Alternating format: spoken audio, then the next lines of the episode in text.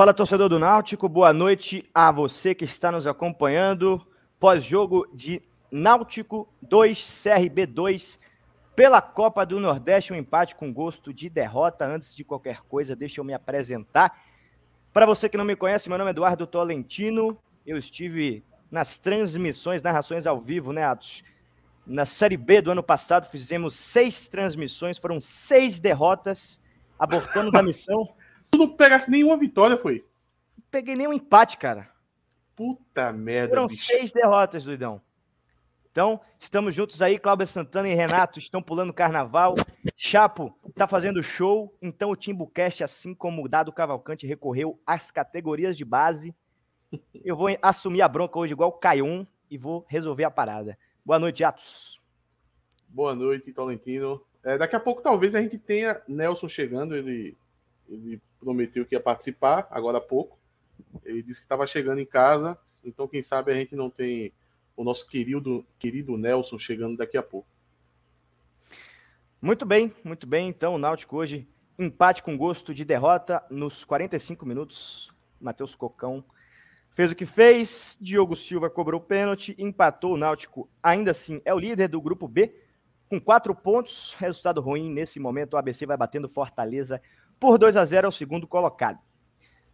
Atos Rildo, antes da análise do jogo, vamos dar um recado para o pessoal da Twitch. Vamos lá. Se você está acompanhando aqui pela Twitch, não deixa de seguir o nosso canal. Se você está nos seguindo pela Twitch, seja membro, se inscreva aí e seja membro do TimbuCast, tem acesso ao nosso grupo VIP do WhatsApp. Vamos dar o um recado agora para o pessoal do YouTube, são dois recados. É, deixe o seu super chat Deixe o seu superchat aqui na nossa live, você faz a sua doação de qualquer valor e o seu comentário será exibido aqui na tela da nossa live. Só não pode mandar xingamento, portanto, comporte-se.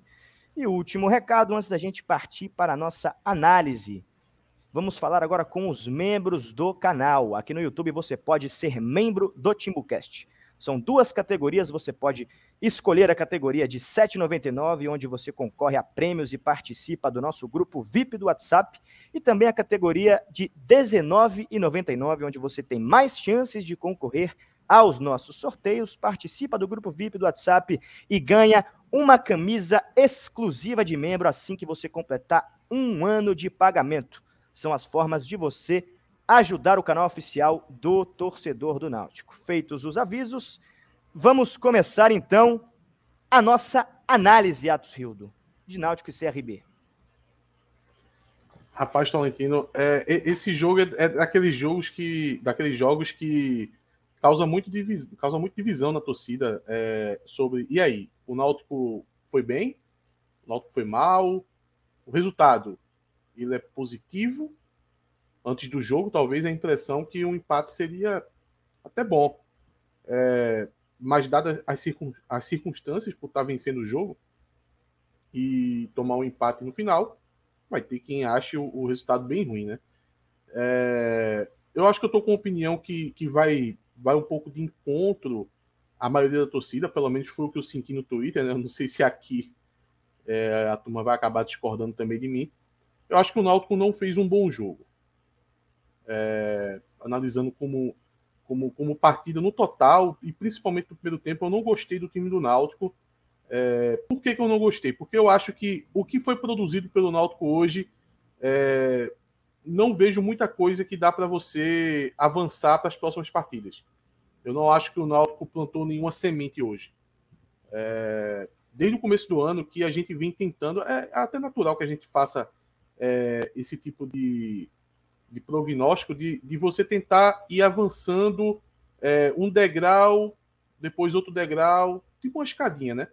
E eu não sinto que hoje o Náutico subiu degrau nenhum. Mesmo enfrentando um time como o CRB, mesmo é, o CRB né, tem um, uma folha maior, tem, é, tem uma divisão acima, mas mesmo assim, é, eu não sinto que o Náutico é, produziu algo que me deixou mais animado em, em relação aos jogos anteriores e vai me deixar é, mais animado em relação aos jogos que vai vir. Eu acho que o Náutico jogou bem diferente do que vinha jogando. Acho que o Náutico fez uma partida muito muito aberta, muito vulnerável, ele tornou o jogo muito aberto. Esse jogo me lembrou muito um outro jogo também que eu não gostei, apesar de que boa parte da torcida gostou, que foi no ano passado 3 a 3 contra o Fortaleza. Eu, eu falei 2 a 2 não? O Náutico passou de levar alguns gols do Fortaleza, ter tomado três foi até pouco. É, produziu para fazer aqueles três gols, mas é, foi, foi muito vulnerável durante a partida inteira. Acho que na partida de hoje foi um pouco disso. O Náutico, a todo momento, parecia que não ia conseguir segurar o resultado se tivesse à frente. E esteve à frente por duas vezes. É, no começo do jogo, o Náutico até começou bem ali 10 minutos. Eu, quando fiz um, a, a, a, análise no Twitter, eu disse que o Náutico, eu não gostei dos 40 primeiros minutos do Náutico. A turma me chamou a atenção. Ah, não, os 10 primeiros minutos o Náutico foi bem. É, foi. Concordo. O, o Náutico veio com uma proposta bastante ofensiva para que o Náutico vinha jogando. É, o Náutico tira o Mangabeira, o dado, né? O dado tira o Mangabeira e coloca o Souza. Então você tem aí um, um, um acréscimo de, de ofensividade no time, né? Você tira um volante pegador, que a característica dele é, é, é ser um jogador de marcação, é ser um jogador que, que dá força ali no meio campo, é e você coloca elenco, né? o Gabriel, né? Você coloca o Gabriel Santiago, um jogador leve, um jogador rápido, apesar de jogar pelo meio, e você recua o Souza para a posição de segundo volante. Então, o Náutico veio para ser ofensivo. Jogando também com dois pontas rápidos, né? O, o, o Vigero e o Tossati. Então, a proposta do Náutico era ser ofensivo. E, dá até para entender que você entrando com essa formação, você vai começar tentando pressionar muito o seu adversário.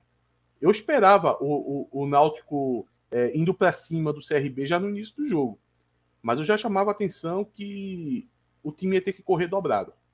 Porque, enfim, a gente já discutiu aqui muito sobre o Souza, é, que Souza tendo é, essa necessidade de marcar é, pode vir a ser um jogador problemático, o Náutico pode ficar vulnerável, e a gente parecia que tinha achado a posição dele que é meio que jogando como 10 mesmo, assim, sem ter essa incumbência, né, de marcação. O que não foi no jogo de hoje. Né? No jogo de hoje o dado resolveu entrar diferente. Então, durante 10 minutos ali, o Náutico é, realmente botou uma corrida no jogo. É, teve alguns espaços, teve um chute de Tossati logo no começo. Acho que o Vigeiro também conseguiu um bom chute de fora da área, mas foram dois chutes de fora da área, né? Após isso, é, aí eu passei a não gostar nada do Náutico em campo. É, o Náutico estava com o time muito avançado, muito avançado, tentando marcar essa saída de bola do CRB. É, mas quando o CRB passava da primeira linha do Náutico, não conseguia, é, não tinha dificuldades para jogar no meio campo. Aí já deu para notar que o Souza ele não é aquele jogador que ele, que ele vai conseguir é, fazer esse combate, né? Por várias vezes ali eu vi o Souza chegando até inteiro na bola, mas precisando decidir, não conseguindo decidir, uma roubada de bola, e aí o, o, o jogador do CRB se recupera, e ali ele só resta para ele ou fazer a falta ou de fato perder é, a disputa, né? Olha, Renato, já vem atrapalhar aqui. Sai, Renato, sai. Não, isso aqui não é bagunça, não. Isso aqui o Timbucast é uma coisa séria análise do jogo. Deixa, deixa eu ver se eu consigo tirar Renato. Errado ele não né? Não, Renato, sai, Renato, sai. Porra, velho, quer arretar aqui? Renato está no, no, no carnaval com um adolescente atrapalhando o Timbucast. Quem tá feliz hoje tá errado.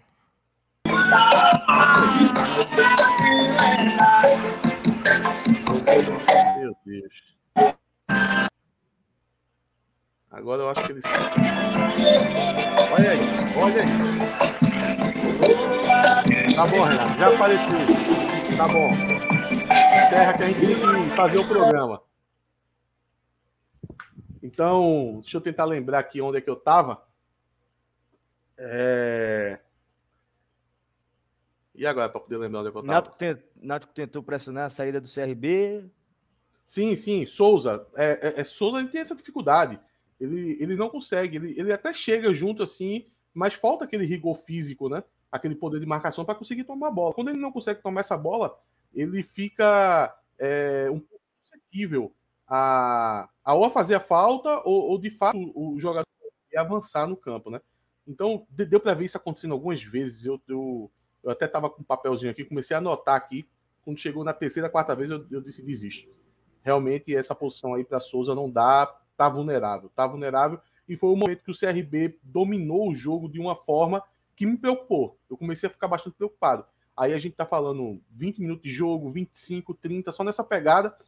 E o CRB não estava tendo, apesar de ter tido muito espaço, não estava naquele, naquele jogo, assim, naquele primor técnico é, do jogo para poder conseguir aquelas chances claras e manifestas do gol. Até porque o Náutico se postou com a defesa dentro da área. Mas o que é que o CRB conseguiu? Conseguiu muitas faltas, sabe? Já tá colocando essa bola é, ou alçada na área ou, ou direta pro gol. E isso que, que me preocupou, porque o, CRB conseguindo essas faltas, essas faltas eram muito perigosas. Muito perigosas. O, o meio-campo do, do CRB sempre me foge a memória. Tu lembra o nome dele, Tolentino? O Longini, o, Rafael Longini. O Longini. É um jogador que eu não gosto dele, mas hoje ele estava ele tava fazendo uma boa partida, estava com muito espaço, chutando de fora da área, e principalmente nas bolas paradas ele estava muito bem. Ele estava alçando essa bola na área do Náutico, onde a, a, o ataque do CRB estava vencendo todas as, as disputas com a defesa do Náutico. E parecia que o gol ia sair a qualquer momento, sabe? Porque toda a bola era, era o jogador do CRB cabeceando, era a, zaga do Náutico sem sair do chão. Então, o, o CRB teve umas três bolas dessa alçada na área, teve alguns escanteios, teve chute de fora da área e ainda teve chute direto pro gol de falta. Inclusive com. Eu não, não sei se o Wagner chegou a pegar na bola no primeiro lance. Eu tive a impressão que ela explodiu na trave, mas no rebote o Wagner fez uma boa defesa. Então, essa configuração de jogo e o Náutico sem conseguir reagir. Até esse momento, veja, o Náutico não, não reagiu. A gente tá falando ali de 15 minutos do primeiro tempo até o momento que o Náutico consegue um gol, que é um gol de forma isolada, sabe? É um gol de bola parada, uma bola muito distante, que o, o, o Souza teve muita felicidade da forma que pegou na bola e o goleiro do, do CRB foi muito infeliz. É, no kick Foi da bola, feio, acabou tomando, né? Tomou o famoso frango, né? Aquele é o famoso frango. O goleiro tem que pegar. Então, a gente tá falando aí de um de quase 30 minutos de jogo, 25 a 30 minutos de jogo, de um total domínio do CRB, de um risco é, desse gol sair a qualquer momento. Inclusive, o CRB chega ao gol em um lance que, na minha opinião, não estava impedido. O jogador do CRB cabeceia a bola e o Anselmo Ramon pega no segundo pau. Era um lance muito difícil, mas dá a impressão que não estava. Dá a impressão que não estava. O juiz não marcou. É, não tem VAR, né? Era, era um lance de não, não, não, é aquele lance escandaloso. Como eu disse, eu não tenho nem certeza, mas eu tive a impressão de que ele não estava impedido. Eu achei também então, gol legal. Tu achasse gol legal também, né? Achei, então, achei. É, veja que a, a, a produção é, em bola aérea do, do CRB estava é, muito forte. Aí o Náutico chega ao gol, perceba, é um lance isolado. O Náutico não estava conseguindo nem é, escoar essa bola para o ataque. Porque tudo que eu falei do CRB, se o Náutico tivesse é, combatendo isso com contra-ataques, porque o Náutico tinha jogadores rápidos no ataque. O Náutico tinha Gabriel, o Náutico tinha é, Vidiero, o Náutico tinha o Tossato e o Júlio também, um jogador muito móvel. Então, eu imaginei que se o CRB vinha pressionar o Náutico, beleza. Aí é a qualidade do adversário. Agora, o Náutico tem que arrumar formas de conseguir corresponder isso com contra-ataques. E durante 30 minutos ali do primeiro tempo, o não conseguiu.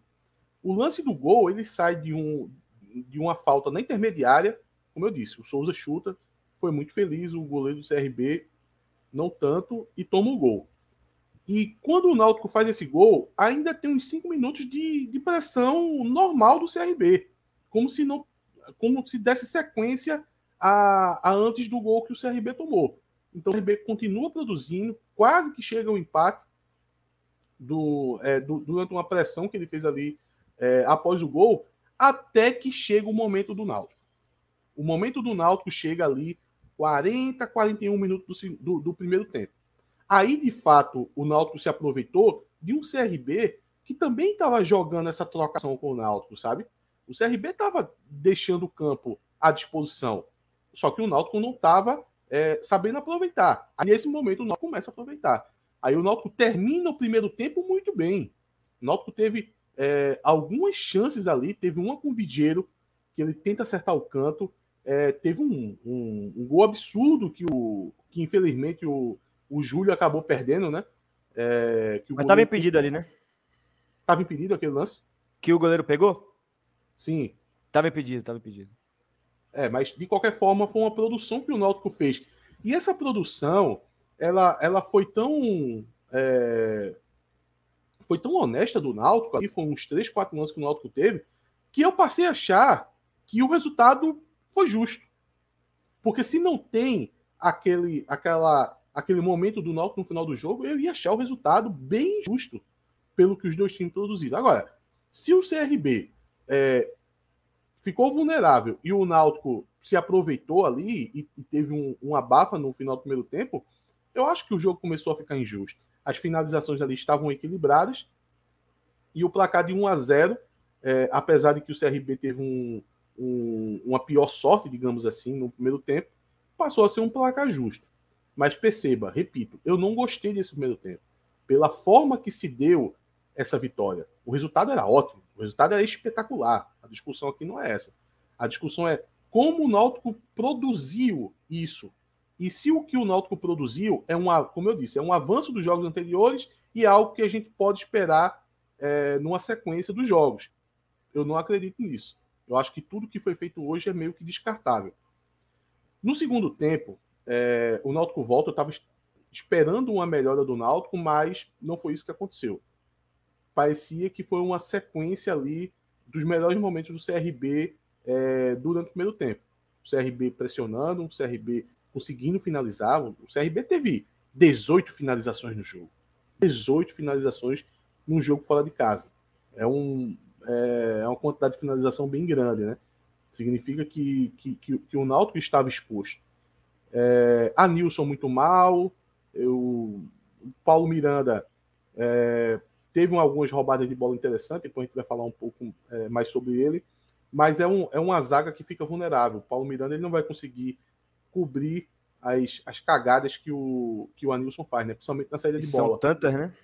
Não, e, e, o pior é que é um conceito de saída de bola com um balãozinho para o meio-campo ali, que eu acho que até o Dado pede isso, porque é, teve um momento ali no, no segundo tempo que tinha, acho que, não sei se foi o Vitor Ferraz, foi um outro jogador do Náutico que estava tentando essa mesma jogada, sabe?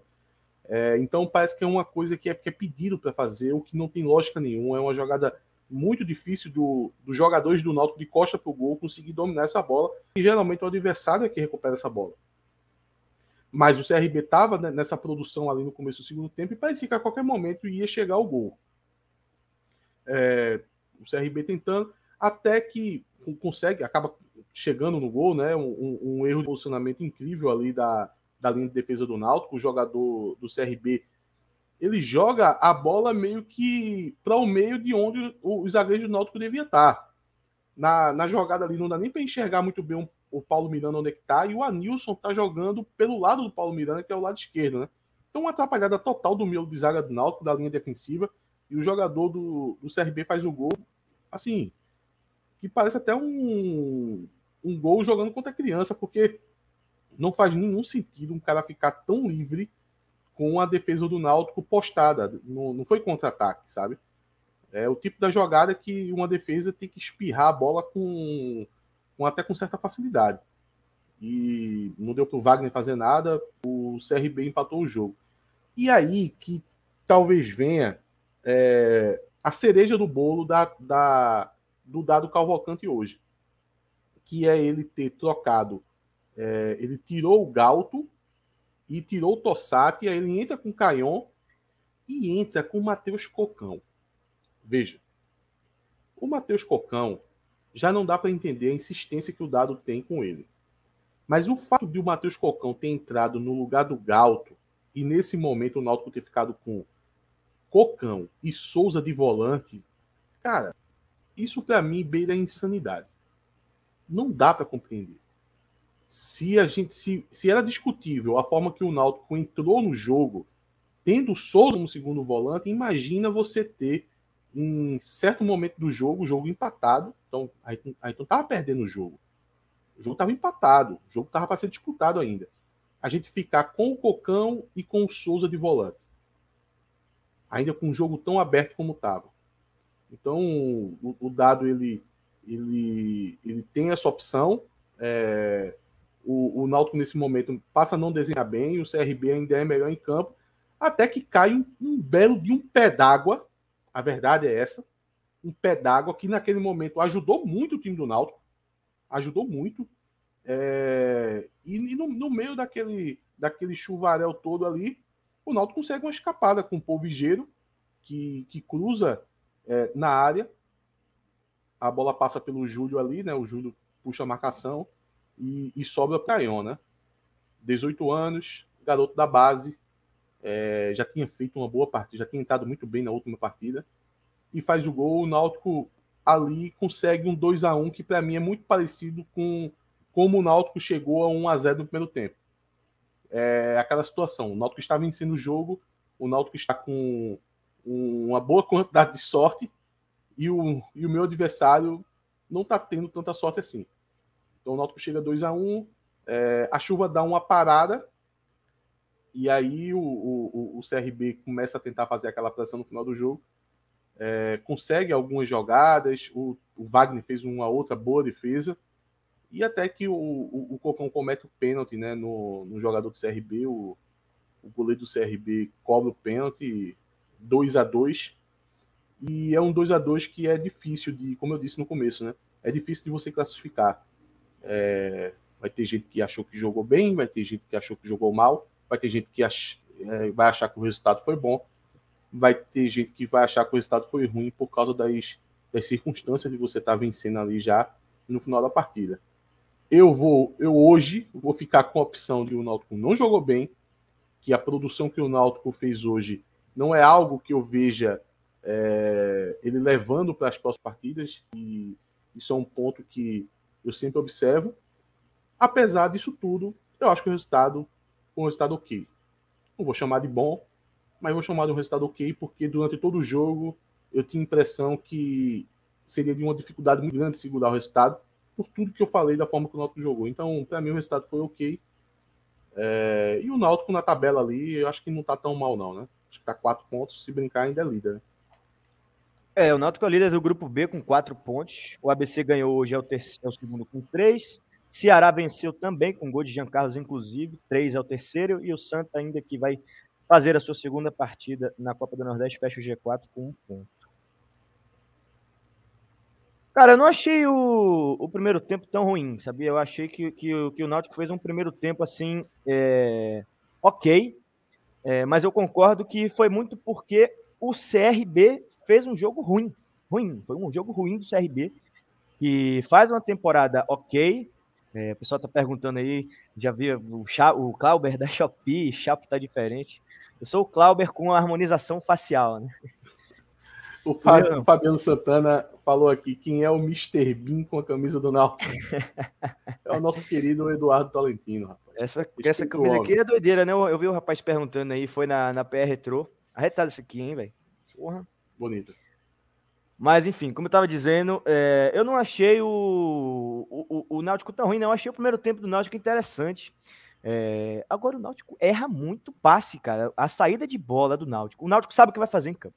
O Náutico tem aquele esqueleto ali, vai, é um 3, 2, 2, 3 ali. Alguma coisa nesse sentido. Faz a saída de três, com dois jogadores na frente ali, e mais cinco lá, vai. É, Vigeiro, Souza, Santiago, Tossati e Júlio. O Náutico sabe o que faz, mas o Náutico não consegue fazer. Anilson não não consegue, ele não consegue acertar mais de três passes consecutivos, não consegue. Então, eu acho inclusive que isso atrapalha o jogo de Tosati. Eu acho que ele acaba ficando sumido do jogo é, muito por causa disso. Foi assim no jogo contra o Porto, né? Ele faz bons cinco primeiros minutos. Olha o nosso Nelson Mello aí, ó. Fala, guerreiro. E aí. Boa noite, pessoal, tudo bem? Cara, desculpa aí o atraso aí, pessoal. Eu tinha combinado com a Tati chegar um pouquinho antes, mas meu celular descarregou. Peguei uma chuva tremenda. Puta, mas eu tava escutando vocês desde que cheguei. Tomei um banho antes porque tava, in, tava in, sem condições mesmo. Tava totalmente molhado. Vim andando dos aflitos para casa. Mas eu tava escutando vocês e concordo em parte com a análise de arte e a, e a tua não acho que o Náutico foi tão digamos assim, temerário. Acho que um jogo foi suficiente, porque eu respeito muito o adversário, sabe? Eu, eu, eu conheço que o CRB é de Série B, sei que o orçamento dele é muito superior ao nosso. Então, dentro do que eu esperava, eu falei no, no grupo do TimbuCast VIP antes, falando abertamente, assino um empate fácil, sem dúvidas. Assino eu também, eu assinaria fácil. também. Então, assim, dentro do que o Náutico poderia desempenhar, obviamente, eu tenho alguns pontos a discordar do que o dado aplicou. Tenho pontos a criticar da própria arbitragem também. Eu acho que ela prejudicou muito o desempenho do Náutico. Mas o resultado em si, da forma como foi em, em todo o contexto, eu não acho um resultado que seja um algo negativo. Como tu estava falando, Tolentino, o Náutico é o líder do grupo, com quatro pontos. Então, assim, o próximo jogo do Náutico na Copa do Nordeste é contra o Fluminense de, Fe... é de Piauí, nos aflitos. Estarei lá, hein? 15, eu acho, né? Eu vou estar também. É, irei para a Central. E então, assim, é um jogo que a tendência é o Náutico ganhar. E fazer sete pontos de nove é um cenário que ninguém imaginaria. Nem o próprio Náutico imaginaria esse cenário. Desculpa te interromper, mas, assim, à vontade. Mim, eu, eu fecho com o resultado também. O resultado, tanto que eu disse, né? Eu, assim, eu, eu, eu acho que as duas opiniões a gente vai ver a torcida bem dividida na questão de atuação, porque eu, eu costumo separar, né? O resultado e a atuação. Apesar Perfeito. de atuação eu não ter gostado, porque eu não vejo um legado para o próximo jogo e não vejo uma sequência do que foi feito, o resultado eu acho bom. Eu, eu coloquei com o Moquei aqui meio envergonhado, assim, para não falar um bom, na verdade. Porque o, o, o, empate, pô, contra o CRB, tendo vencido o Atlético da Bahia, para o campeonato. É bom, beleza. é bom de verdade. É bom de verdade. Agora, quanto ao desempenho, eu concordo contigo, Ati. É, eu, eu, eu tô começando a achar chato tá pontuando esse jogador novamente. Mas eu não tenho como não falar de Vitor Ferraz. Cara, eu, eu não consigo entender o que é que ele desempenha em campo pelo Náutico. Porque, assim, é, eu não lembro quem foi que falou. Confesso, não sei se foi em uma live do TimbuCast, se foi alguém me falando no grupo do TimbuCast VIP. Confesso que realmente não lembro. Mas eu sei que alguém me falou que se o Náutico jogasse com 12 jogadores, Vitor Ferraz seria um jogador diferenciado absurdo. Mas, infelizmente, o futebol é com 10 jogadores de linha. Então ele ocupa um espaço em que ele prejudica tanto a marcação como a própria construção do time. E eu, eu na minha visão, eu acho que Dado tem medo dele. Eu não consigo ter outra opinião sem ser essa. Porque Diego Ferreira foi uma das principais contratações do Náutico na temporada. Diego Ferreira é um jogador testado em Série A e Série B. Não é um jogador que está em reta final de carreira, não. É um jogador que está na ponta dos cascos para desempenhar em altíssimo nível na Série C. Nosso amigo aqui, Vinícius Furlan, que é um cara que conhece demais de mercado do futebol, falou abertamente aqui quando o Diego Ferreira foi contratado. O Diego Ferreira tem potencial para ser um dos melhores laterais da Série C. E é o terceiro jogo, terceiro jogo, que Diego Ferreira não entra em campo. Unicamente pelo fator Vitor Ferraz. E eu quero entender ainda. Eu, eu, Mas eu, juro, além, eu juro. Nelson. Porque com o Natan é quase a mesma coisa. Hoje Natan entrou ali no apagar das luzes. Então são Não, dois jogadores eu... que a gente sabe que a torcida, ninguém da torcida consegue entender porque não são utilizados. Porque, veja, na verdade, eu acho que boa parte da torcida acha que são titulares. Mas não utilizar, não utilizar o Diego Ferreira e o Natan não faz nenhum sentido lógico. Não faz nenhum sentido lógico. O Natan, eu, eu, ainda dou um pouco. Eu repasso para tu, Nelson, é, retomando o que tu falasse lá atrás, há uns 20 anos atrás, que naquele momento eu discordei de tu, porque eu não queria acreditar naquilo, que a primeira opção de reserva da posição de volante é Cocão. Não é Natan. Natan não é nem opção, pô. Eu não sei nem como ele botou Natan no jogo hoje. Botou ali no apagado das luzes. Ele botou Natan porque você viu o que é que ele fez em campo, né? Ele tirou Júlio, botou Mangabeira. Ele começou a recuar o time e não tinha mais opção. Não, não foi uma, uma intenção. Foi que ele olhou e falou: quero recuar. Quem é um jogador que eu posso botar que eu não, não vai ser um zagueiro, até porque hoje, no momento, o nosso elenco não está de forma é, confortável sobre zaga, né? É, a gente tem. Fazer um parênteses sobre o que eu estou falando, porque falar da zaga, eu tenho que falar de Paulo Miranda. Meu Deus do céu, que jogador foi esse, porra? Eu acho Paulo também. Miranda foi soberano na partida. Segura um pouco. O cara sobre tirou ele, todas as dele. antecipações. É um tópico só dele o hoje. cara Tópico só ganhou dele. todas Segura um as pouco. antecipações, pô. Segura um Mas pouco. lá, bora voltar. Bora voltar. Mas, pô, ele viu que não tinha mais o que fazer contra a zaga. Ele não tinha mais o que fazer contra a defesa, contra a volância. Botou Cocão, botou. É, botou quem mais antes? Ele tirou. Ele, Ele- ele- tirou. Assim, o que a principal falha dele foi pra mim ter colocado o Cocão no lugar do Galto e o Caion no lugar do do Tossati. Assim, Caion e Tossati tá ok, tá tudo certo. Mas quando ele botou o Cocão no lugar do Galto, ele tinha nesse momento em um jogo aberto contra o CRB, ele tinha a, a dupla de volante dele era Cocão e Souza, desgastado de um já tava o quê? Novamente, 60 minutos né? novamente desgastado. Vale destacar esse ponto. Mas contra Cocão, é, eu, assim, o último jogo, eu acho que eu peguei um pouco pesado, porque chegou no meu limite com o jogador Matheus Cocão. Eu acho que todo mundo tem um limite com o jogador. Tolentino é um cara que gosta de também de um- um leque grande de jogadores, gosta de jogadores alternativos, mas eu tenho certeza que tem um jogador que tem teto. E Cocão atingiu o meu. Eu, eu não consigo mais ver nada de positivo. Eu falei essa semana no último Cast VIP. Sabe qual é a única atribuição que eu vejo positiva de Cocão? É que ele é volante pela esquerda, que ele é canhoto. Só isso. Porque é raro o Náutico ter um volante canhoto. Mas tirando o fator que ele é canhoto, eu não consigo falar o que é que ele faz bem. Tu é Aí canhoto, estão Tolentino. querendo Não, pô. Deixa. Porque se Tolentino for canhoto, então tá igual a Cocão, pô. Pode jogar. Aí, Exatamente. Me Estão querendo me falar.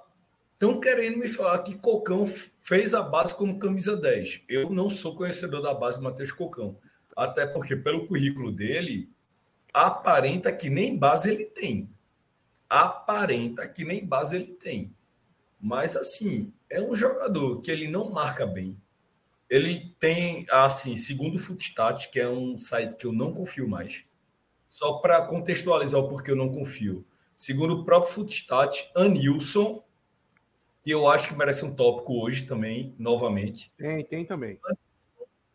tem quase 94% de passes certos pelo Footstat. E assim, eu acho que qualquer torcedor que vê um pouco de jogo sabe que Anilson tem uma média próxima de três passes certos a cada quatro tentados. Ou então, No esses máximo, ele tem 6%. 75%. Ou então. Não, não. Eu, eu vou fazer o seguinte: eu vou acreditar nesse dado. Eu vou acreditar nesse Eu dado. não acredito. E vou, eu vou acredito. dizer o seguinte: os 6% que ele erra, é- todos os passes que ele erra, é chance clara de gol pro adversário.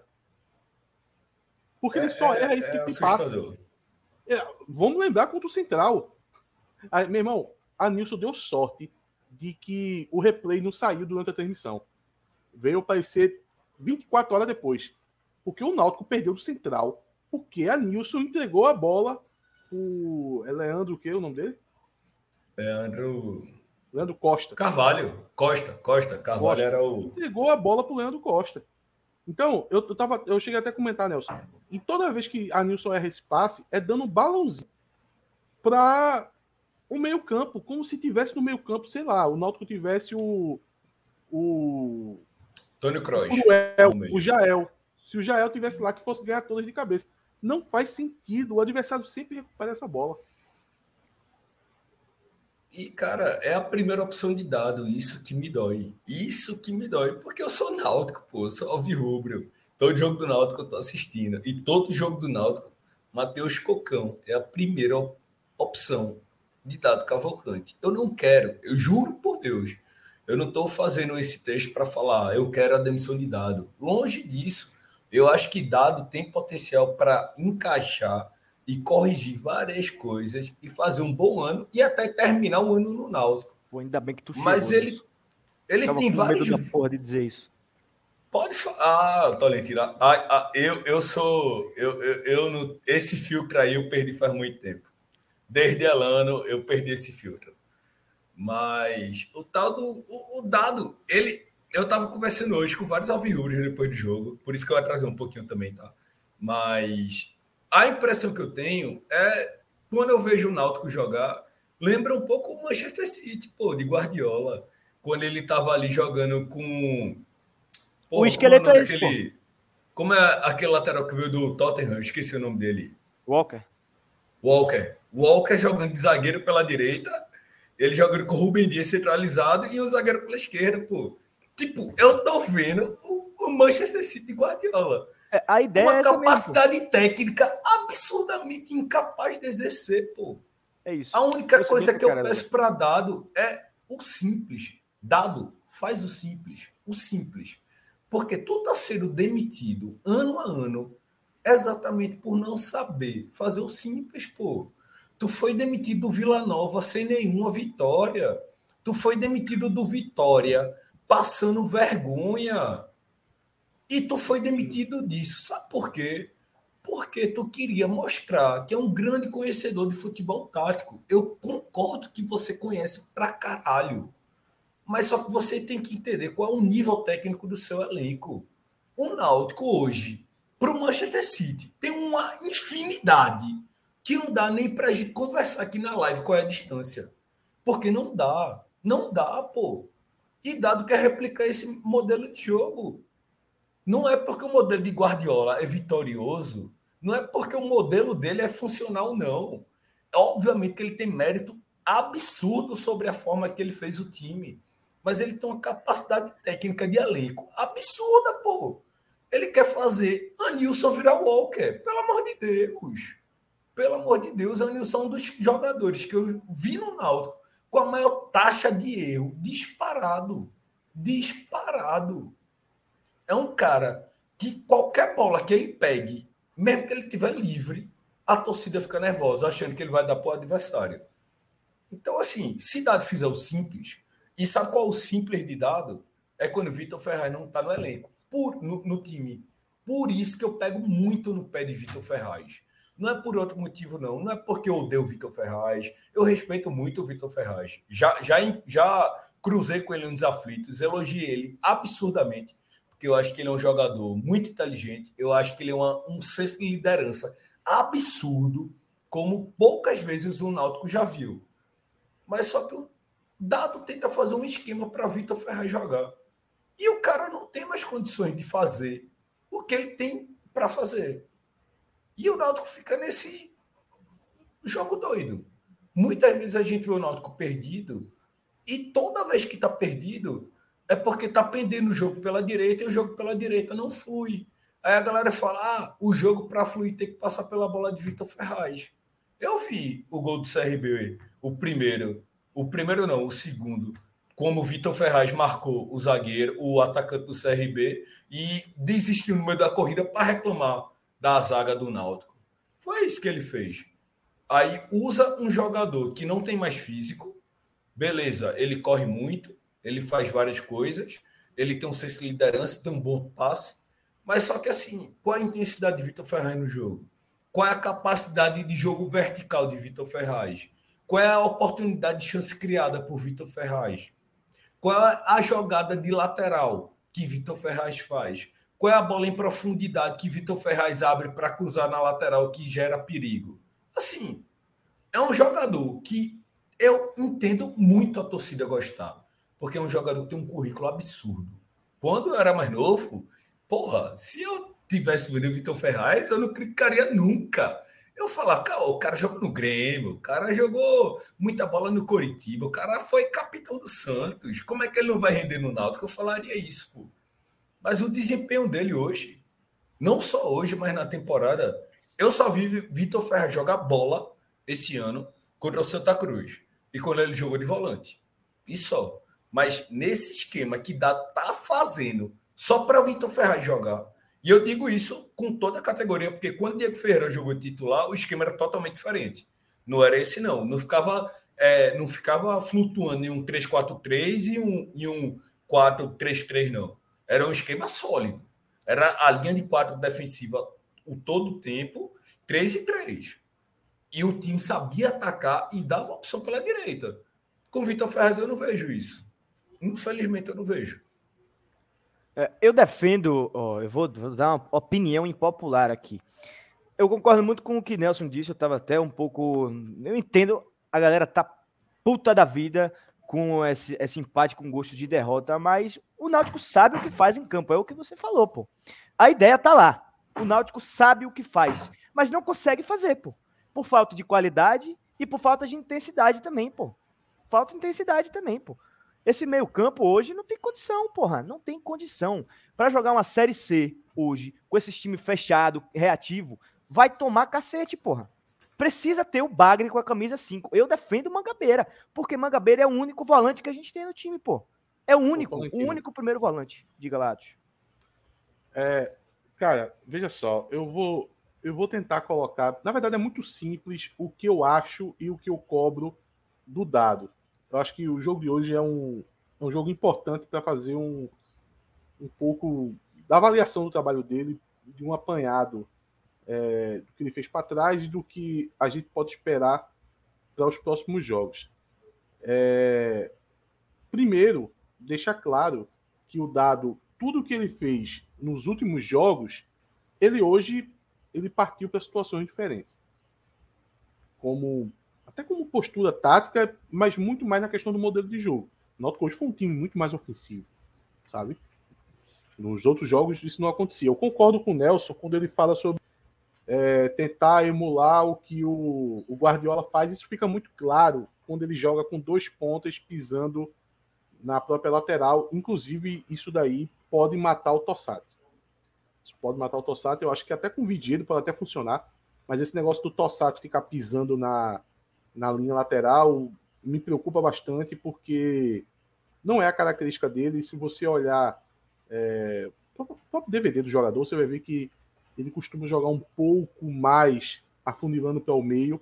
Ele carrega essa bola um pouco mais para o meio porque ele tenta aproveitar para conseguir chutar bastante ao gol e ele pisando lá na, na, na lateral, ele vai ter que fa fazer pelo menos uns dois cortes para conseguir esse chute, que foi o que ele conseguiu no primeiro lance do jogo. Então, me preocupa essa, essa, essa ideia de jogo dele em relação ao Tossar. Agora, sobre o trabalho dele, eu vejo o seguinte: fazendo certo ou fazendo errado, eu gosto de ver no treinador que ele dê uma sequência e tenha sempre uma evolução de jogo a jogo. Tem coisas no dado que eu estava gostando do que ele estava fazendo, e tem coisas que eu não estava gostando. Eu não gosto dessa saída de três zagueiros que ele monta, que acaba ficando muito tempo é, do jogo dessa forma. Assim, a, a, a, maioria dos jogos que o Náutico fez até agora, o Náutico teve muita posse de bola, sabe? É, só o jogo contra o, o Atlético da Bahia que o, que o Náutico entregou a bola para o adversário, mas nos outros jogos o Náutico sempre teve posse de bola. Então, boa parte do tempo é três zagueiros. É esse zagueiro mais pesado, centralizado, por muito tempo foi o Denilson, agora é o Paulo Miranda, e é o Anilson de um lado e o Diego Matos do outro. E aí vinha escrito, porque o Anilson não consegue acertar nada do lado de lá, é um buraco, é vulnerável, na saída de jogo erra todos os passes, e o Diego Miranda vai ter uma discussão aqui que, apesar de, de o Diego Miranda individualmente, ele vem melhorando, eu acho que o jogo do Santa Cruz foi um jogo que ele, que ele não, não, não jogou bem, mas de lá para cá ele vem fortalecendo essa parte defensiva, mas a gente pode discutir aqui uma questão de limitação dele na parte ofensiva. O Diego Matos ele não existe na parte ofensiva por causa do esquema de dados. Isso aí está dado. É, então, eu não vi essa sequência no trabalho dele nesse jogo. E eu fico preocupado quando, quando não tem uma sequência, quando tem uma mudança muito radical. Eu achei que o Náutico hoje teve mudanças radicais como eu disse, pelo menos no modelo de jogo, né? na, na forma que o Náutico se, se posta em campo, eu vi bem diferente. E para pior. É... E a outra situação é que isso daí independe da qualidade do time independe até do desempenho individual dos jogadores. Que é algo que eu não admito ver num time e eu não vou perdoar técnico que fizer isso, que é não deixar o time compactado. Eu acho que em 2023 não existe mais espaço para um treinador não ter um time compactado. Isso aí é o básico do básico, sabe? Quem assiste jogos do Santa Cruz sabe que o Santa Cruz tem hora no segundo tempo que joga com cinco jogadores no ataque e jogadores na defesa em uns 500 metros de, de distância entre essas duas linhas. É, e, e, o que eu não queria ver no Náutico é algo parecido com aquilo. E eu vi um pouco parecido, parecido hoje. Eu vi um Náutico muito espaçado, sabe? Acho que a principal característica do Náutico era jogar compactado. E hoje eu vi o Náutico muito espaçado. E, e ainda dentro dessa questão de modelo de jogo, eu vi o Náutico tentando fazer uma marcação-pressão de uma forma absurdamente errada. No primeiro tempo, teve momentos que o, o bloco do Náutico ele, ele, ele se inclinava para um dos lados, aonde o, o time do, do CRB dava dois toques na bola, conseguia girar para o outro lado e estava o campo todo livre, sabe? Então isso é treinador. Isso é treinador. É, o, o time do CRB dá dois passos na bola e você vê seis jogadores do Náutico já ultrapassados. Como é que pode isso, sabe? Você não, um, um time não pode se portar dessa, dessa forma. Não é contra-ataque, não se trata de contra-ataque. Se trata de o, o time adversário tentando sair jogando e você tentar montar algum tipo de combate para poder marcar pressão. Mas você erra de uma forma tão absurda e de uma forma tão agrupada que o adversário dá dois toques simples e tira metade dos seus jogadores. Eu vi isso acontecendo umas três vezes ali no meio do primeiro tempo. CRB dois toques. É, mas só Passou. sobre esse ponto. Seis jogadores só sobre esse ponto. O pênalti foi isso, pô. O pênalti do CRB foi. Eu não contei, mas pelo menos passou perto de um minuto ou mais. O CRB tocando a bola e sempre indo em direção à área do Náutico, o Náutico não sabendo o que fazer. Cocão acabou fazendo pênalti.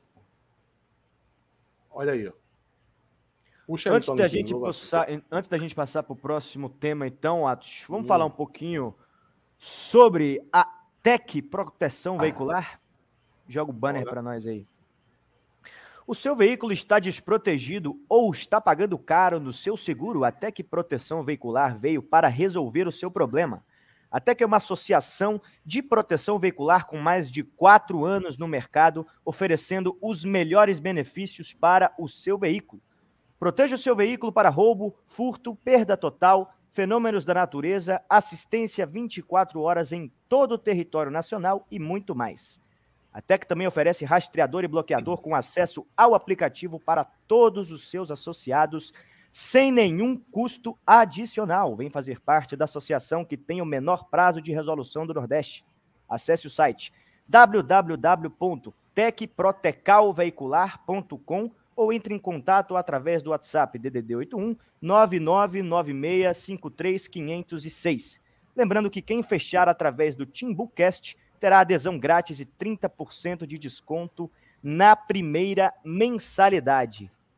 Agora sim, vamos para o nosso próximo tema, um dos temas mais é, debatidos pelos torcedores do Náutico, talvez o que mais irritou hoje. Um dois, tem um bom concorrente, vestindo a camisa 2. E aí, Atos? Eu vou fazer o seguinte, eu vou eu vou seguir a promessa que eu fiz. Vou aproveitar que, que Nelson está aqui. Eu acho que se Nelson não tivesse, eu não, não poderia, né? Por respeito à, à nossa audiência, não poderia cumprir a minha promessa. Vou aproveitar que Nelson está aqui e vou cumprir a minha promessa. Tenho nada para falar de Matheus Cocão. Dado é responsável por tudo. Eu concordo com o Atos, mas não dá para não, não dá para entender mais, pô. O, o, o que está me incomodando hoje não é mais Matheus Cocão em campo, não é mais o desempenho dele. É ver torcedor do Náutico falando que Cocão ainda pode render, pô. Estão falando que Cocão é ativo do Náutico. Qual ativo o Náutico já teve com um contrato de cinco anos que eu não conheço? O Náutico teve Anderson Lessa saindo da base, despontando e não teve um contrato de cinco anos. Tiago Adão. Teve um Reinaldo, Reinaldo, que era craque na base e não teve um contrato de cinco anos. Tiago Adão, Tiago Laranjeiras. Tiago Adão. que ninguém entendeu, foi um absurdo e saiu depois de um ano. Tiago Adão, na primeira passagem dele, recebeu um contrato de cinco anos no Náutico. Cinco anos? O Thiago Adam, pô, foi uma coisa sem explicação. Porra, nem na Masterliga saiu. Um ano, inclusive, ele teve uma outra passagem pelo Náutico, mas na primeira passagem. Eu lembro, em 2016, a segunda. A primeira foi em que? 2008, 2009, por aí. Ele recebeu um contrato de cinco anos, ninguém sabia explicar o porquê daquilo ali. É igual ao do Cocão. Não, não tem diferença entre as duas. E Thiago Adão foi péssimo. Desculpa falar isso. Mas eu, eu não tenho como ficar calado. Cocão, cinco anos, eu entendo. É Vitor Ferraz. Porra, o cara veio do VF4. Como é que eu não posso falar que a culpa é de Vitor Ferraz nisso? O cara veio simplesmente do time que tem o nome de Vitor Ferraz. O clube que ele veio antes de assinar contrato com o Náutico foi o VF4. E isso eu não estou inventando, não, pô. Eu tirei do Instagram do VF4. Foi o próprio Instagram do VF4 que divulgou que Cocão ia assinar até 2026. Eu nunca vi o Náutico tratar um bom valor, um bom valor. Bom valor, a gente tem vários. Bora citar aqui alguns que eu lembro de cabeça. Tiago, a gente teve Eric, teve Haldney, teve Carlão, que eu defendi muito Carlão. Tivemos Jefferson no gol em um, em um certo momento. Tivemos Bruno no gol em um certo momento. Hereda. Cara, nenhum desses teve direito a contrato de cinco anos, pô. Por que Matheus Cocão tem? Por que só Matheus Cocão tem? O cara veio de um time semi-amador. Um, um time que não disputa futebol profissional e ganhou um contrato de cinco anos, pô. Isso aí, isso aí, eu, eu, eu, eu juro que eu quero entender. Como o torcedor não se indigna com isso, pô. É um contrato de cinco anos para alguém que nunca mostrou nada. O cara não mostrou nada na vida. O cara jogou campeonato paraense, minha gente, independente de Tucuraí. Ninguém conhece esse time. Mas ninguém conhece esse time. Eu só conheci esse time porque Cocão existe. No Náutico. Eu fui pesquisar, fui pesquisar, Nelson, lá, e a imprensa lá tratava ele como camisa número 10. Atos, eu, eu pesquisei também. E vê, deixa eu voltar aqui, que o nome do cara eu não vou lembrar não de cabeça. Mas esse cara que era camisa 10, ele foi pro. Ele tá na Chapecoense hoje em dia. Deixa eu ver qual é o nome dele. Não, mas camisa 10 eu digo a posição. Danley. 4, 10. Danley esse cara e virou centroavante depois do Independente do Curuí. Ele foi para o Paysandu. No Paysandu ele foi deslocado, jogou de camisa 9. Olha, eu posso estar falando uma besteira. Eu posso estar falando uma besteira, mas para poder chegar lá no aonde o, o, nosso querido Independente de Tucuruí, né?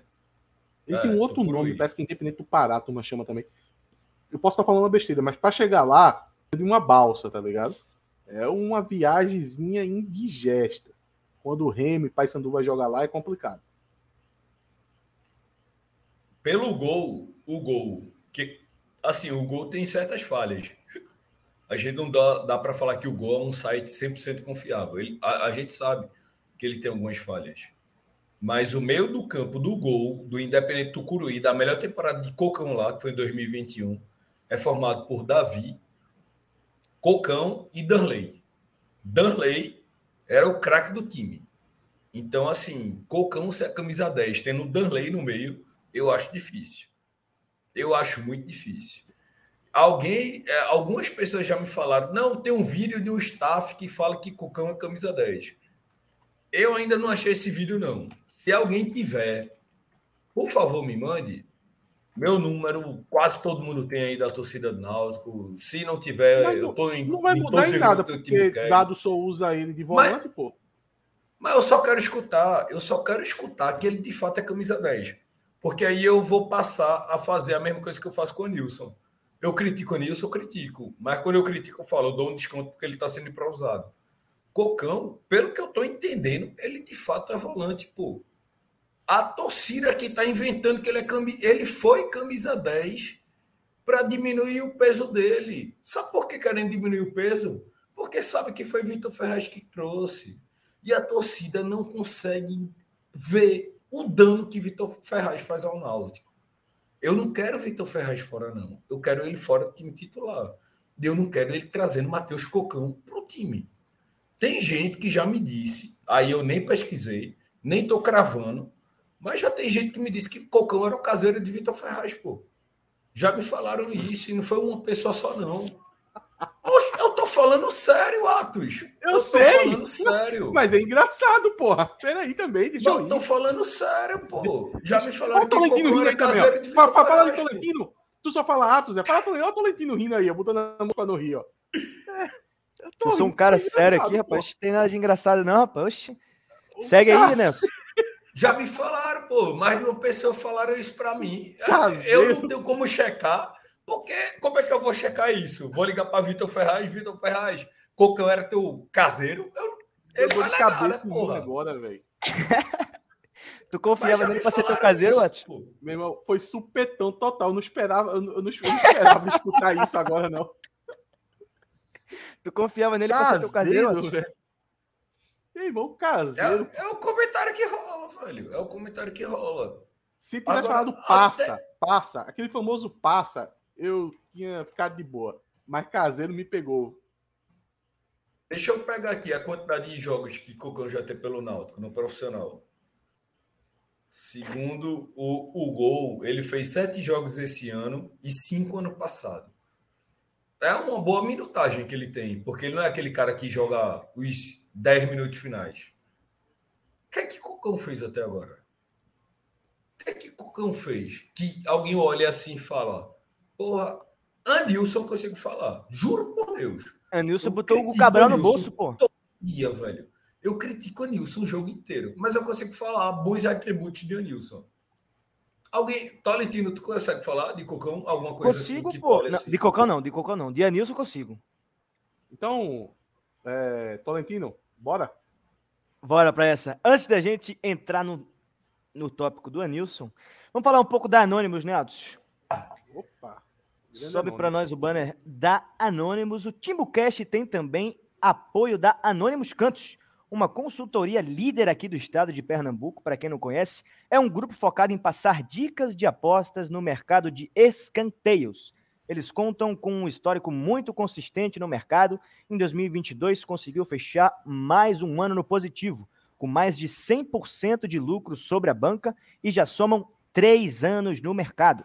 Eles contam com um grupo gratuito e o, o, link está na descrição. Aconselho vocês a acompanharem a rapaziada e, caso se interessem, podem fazer o upgrade para o grupo Premium da Anonymous, um grupo voltado para apostadores profissionais que almejam ganhar dinheiro no longo prazo. Anonymous Consultoria de Apostas Esportiva, parceiros do Timbucast.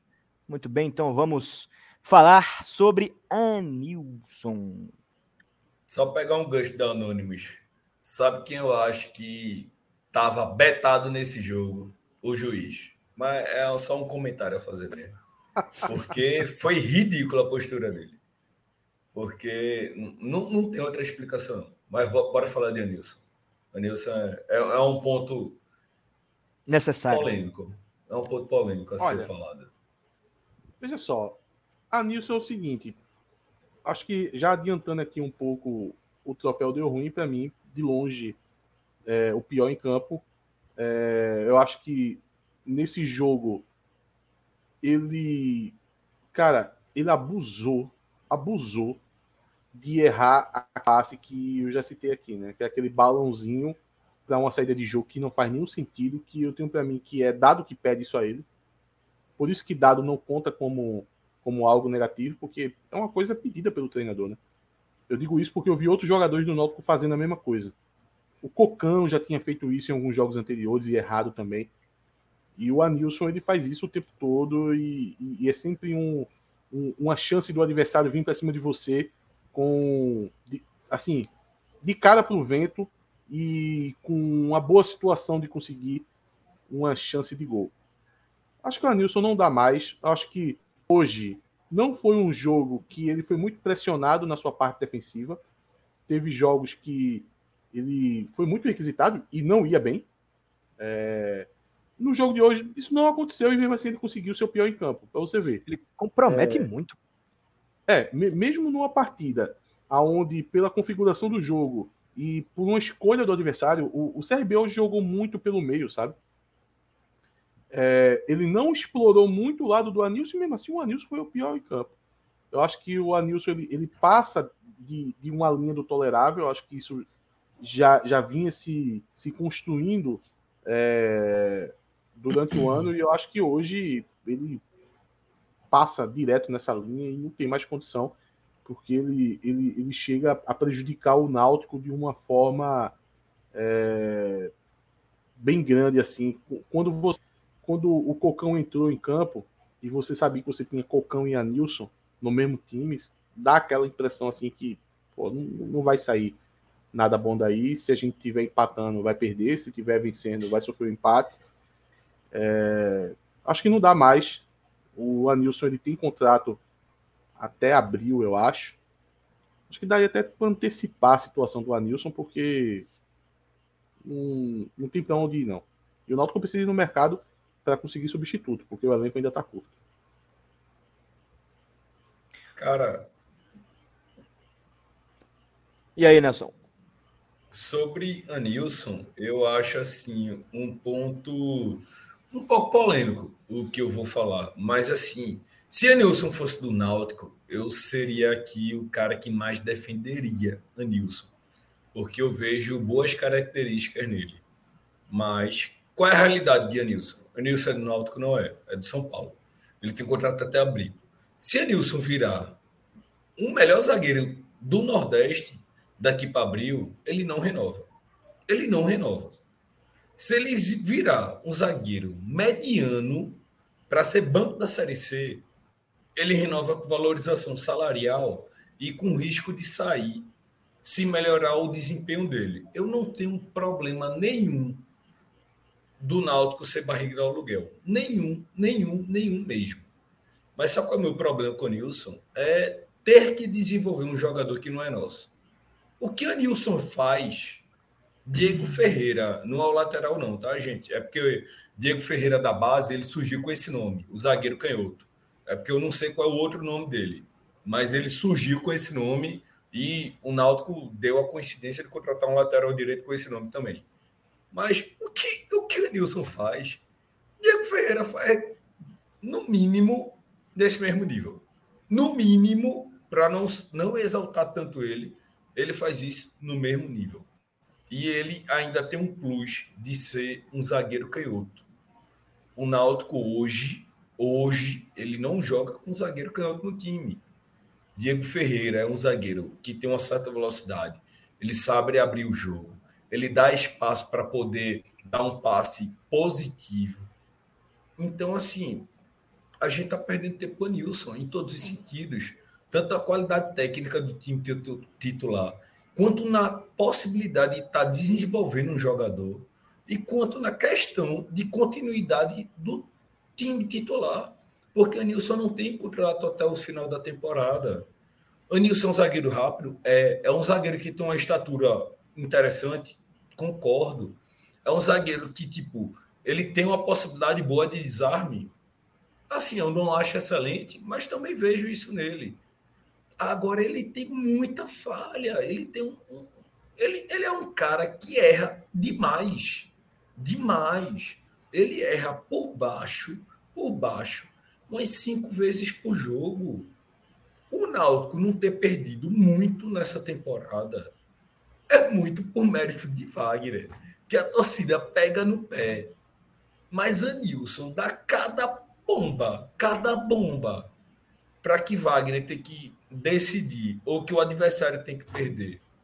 E assim, é um jogador que o que é que o Náutico está ganhando em insistir nele? Velocidade na zaga? Pô, Diego Ferreira nunca foi um zagueiro lento, não. E ele é, é pior, Nelson. Sabe o que é pior? Ninguém lá no Náutico acredita em Nilson, não. Estão esperando acabar o contrato para poder liberar ele. Eu acho que ele foi uma opção durante os jogos contra o Asa ali, jogo treino e tal. E foi ficando, ficando, ficando e tá aí até hoje. Porque todo mundo lá no Náutico só tá esperando acabar o contrato. Mas é, é muito assustador, Atos, porque, cara, eu vou dar um exemplo de um jogador que eu não acho. Ainda estou falando de Anilson, tá? Eu vou mudar de jogador só para dar um, um, exemplo, mas ainda é dentro do campo de Anilson. Sabe um jogador que eu não vejo o Náutico, digamos assim, ganhar pontos por conta dele? Jean Mangabeira. Jean Mangabeira, para mim, ele é um feijão com arroz, faz a função, sabe fazer o jogo sujo quando precisa, desarma quando precisa, falha, falha. Ele não, não, não é um, um monstro da primeira volância, mas, tipo, é um jogador que, dentro da função e dentro do orçamento, ele entrega o que precisa. Com oscilações, normal, dentro do que ele ganha. É muito normal oscilar. É muito difícil você ganhar, é, achar um jogador na faixa inferior dos 10 mil reais e que o jogador não oscile. Isso aí, eu, eu, eu vou reformular. Não é difícil, não. É impossível. É impossível Agora, Anilson, ele, o, o problema de Anilson é que ele é regular até demais. Ele erra todo jogo, pô. Ele erra todo jogo. Agora, Tem jogo de Anilson que eu vejo torcedor elogiando. Elogiando. Pronto, que é um jogo de Anilson, Náutico e Porto. Eu vi vários torcedores elogiando o desempenho de Anilson contra o Porto. E Anilson errou, errou, no mínimo, três vezes nessa partida. Errou Agora, gravemente. Escuta só uma coisa, Nelson. O AE, AE, ele fala, ele é zagueiro de origem. Eu vou dar uma informação que Chapo também não sabia e Chapo dava o mesmo desconto que tu acabaste de dar e tu falou, né, que, que tu dá um desconto para ele porque ele joga improvisado. Mas a Nilson jogou de zagueiro na base do São Paulo, viu? A Nilson era zagueiro de origem na base do São Paulo. Então, mas até Pode quando? Parar Porque o sub-20 ele fez como lateral. Quando ele Luan fez passou a essa informação que ele era zagueiro. Eu acredito. Luan passou essa informação não, não, que ele era zagueiro na base. Tempo? Eu não sei por quanto, quanto tempo, tempo. Não, eu não sei por quanto tempo, mas ele passou essa informação de que ele, ele foi zagueiro na bola. Porque, vou dar um exemplo assim, grotesco. Adriano Imperador surgiu como lateral esquerdo. Mas quanto tempo ele passou nessa função? Tá grotesco ligado? mesmo, hein? Quanto tempo ele passou nessa função? Tipo, uma coisa é você surgir como, mas quanto tempo ele foi trabalhado nisso, como zagueiro? Uma coisa é surgir, outra coisa é realmente desempenhar com qualidade, pô. Porque quando o Nilson teve destaque na base, Souza. Não. Dá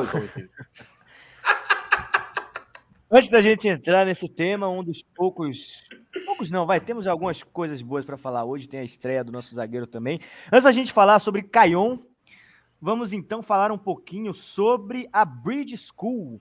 Você já conhece a Bridge School? Acesse www.bridgecursos.com.br e conheça mais da instituição que oferece inglês de qualidade.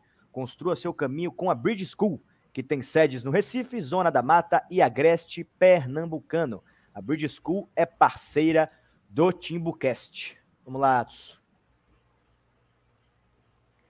Caion, o calvo de 18 anos. Eu gosto de moleque é assim. Você já viu o vídeo de apresentação dele? Porra, já, já. Maravilhoso. Náutico, Náutico avacalhou. Muito bom, muito bom, muito bom, muito Porra, bom.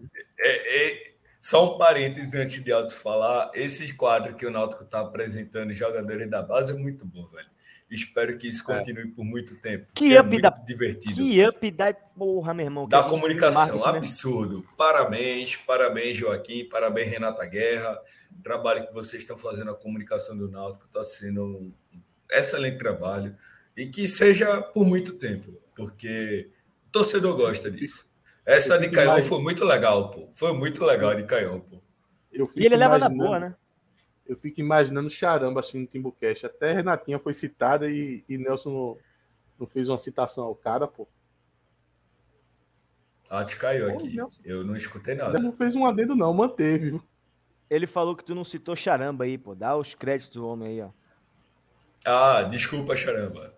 É porque eu tenho um pouco contato com ele, aí eu confesso que não lembrei. Mas... Não, porque ele, ele, ele é. Ah, tem. Só engano, ele é líder. Charamba, Matheus também, né? Matheus também é, é comunicação. É né? eles que controlam mais Mateus essa parte também. da TV Timba, né? Eu acho que Renatinha ela produz mais conteúdo né, ali no campo e tal. enfim, eu também não sei. Não. A Renatinha deu, deu a nova cara. No nota 10, de, tipo, ela fazer ela... Uma, uma demonstração para a torcida. Eu nem cheguei a conversar com ela, ela sobre de fato, né? a função um estilo, dela. Né? Mas eu vi que Joaquim exaltou muito a presença dela no Twitter até. É, ele comprou até uma briga pública com a FPF no Twitter, não sei se vocês viram antes do clássico, falando Sim. que não estava conseguindo levar a Renata e exaltou muito o que ela está fazendo e o que está mudando. Mas ela, ela estava no campo hoje porque eu, eu, vi tanto material no campo que eu acho que estava, tá? Ela roda muito, ela roda muito. Tipo, quando eu tô na central, vejo Renatinha na central. Já vi jogo no Hexa, ela tava lá também. Hoje eu tava na, no Tibuzone, encontrei com ela também. Então, assim, ela tá o, os aflitos inteiros, ela tá lá. Mas o Caion, o que, é que a gente tem para falar do Caion, esse nosso querido calvo de 18 anos? Eu acho que o, o calvo não, mas o fato de ser 18 anos, eu acho que é o o norte principal de um comentário sobre o Caion. Acho que o Caion ele, ele tem um, umas características muito interessantes que dificilmente hoje em dia na base do Náutico a gente está vendo, sabe? Ah, geralmente na base do Náutico a gente está vendo jogadores que jogam pelo lado, é, com um perfil atlético, sabe? Um pouco diferente. Eu acho que o, o, o, Mateu, o, o Caion, ele, ele vem arremeter aqueles jogadores de lado de campo lá do começo dos anos 2000, sabe? Vamos lembrar de Cook, né? Como não lembrar de Cook, olhando para o Caion.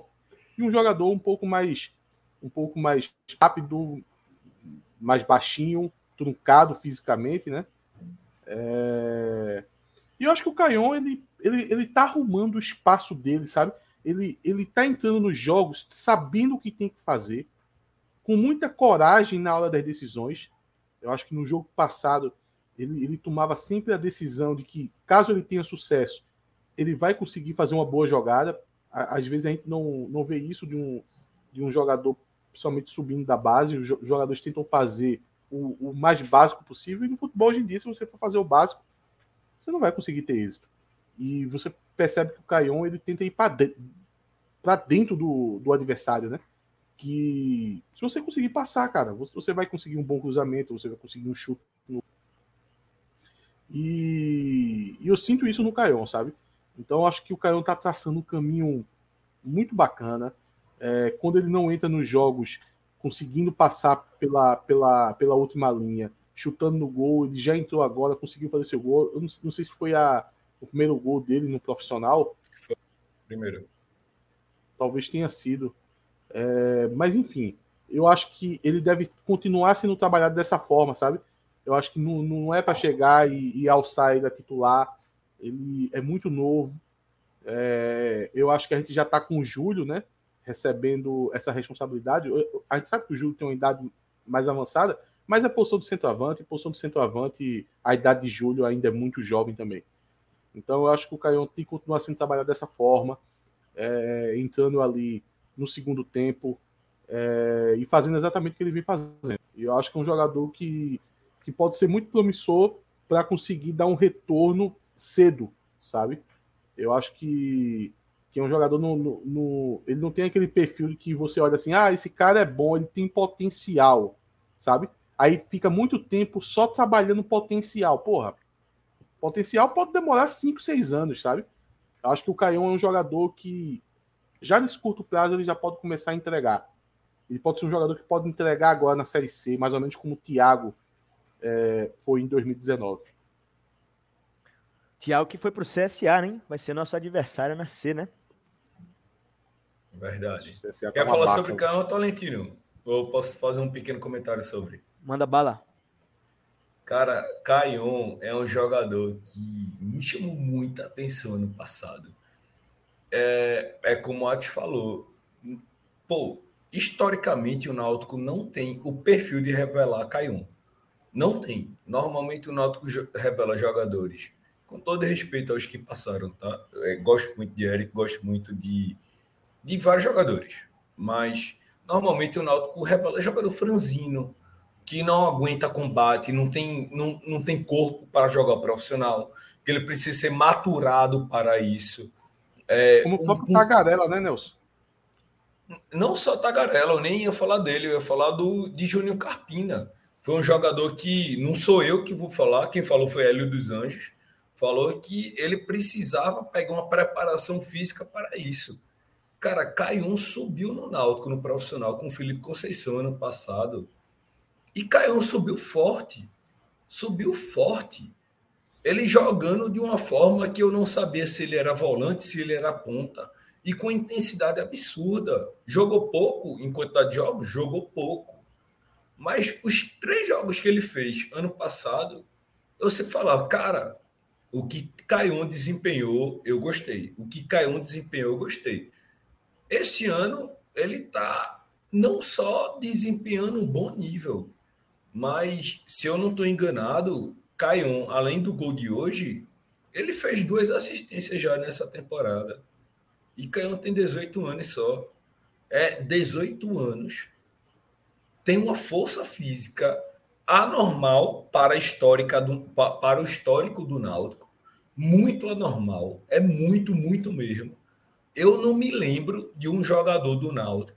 Quer dizer, lembro, lembro.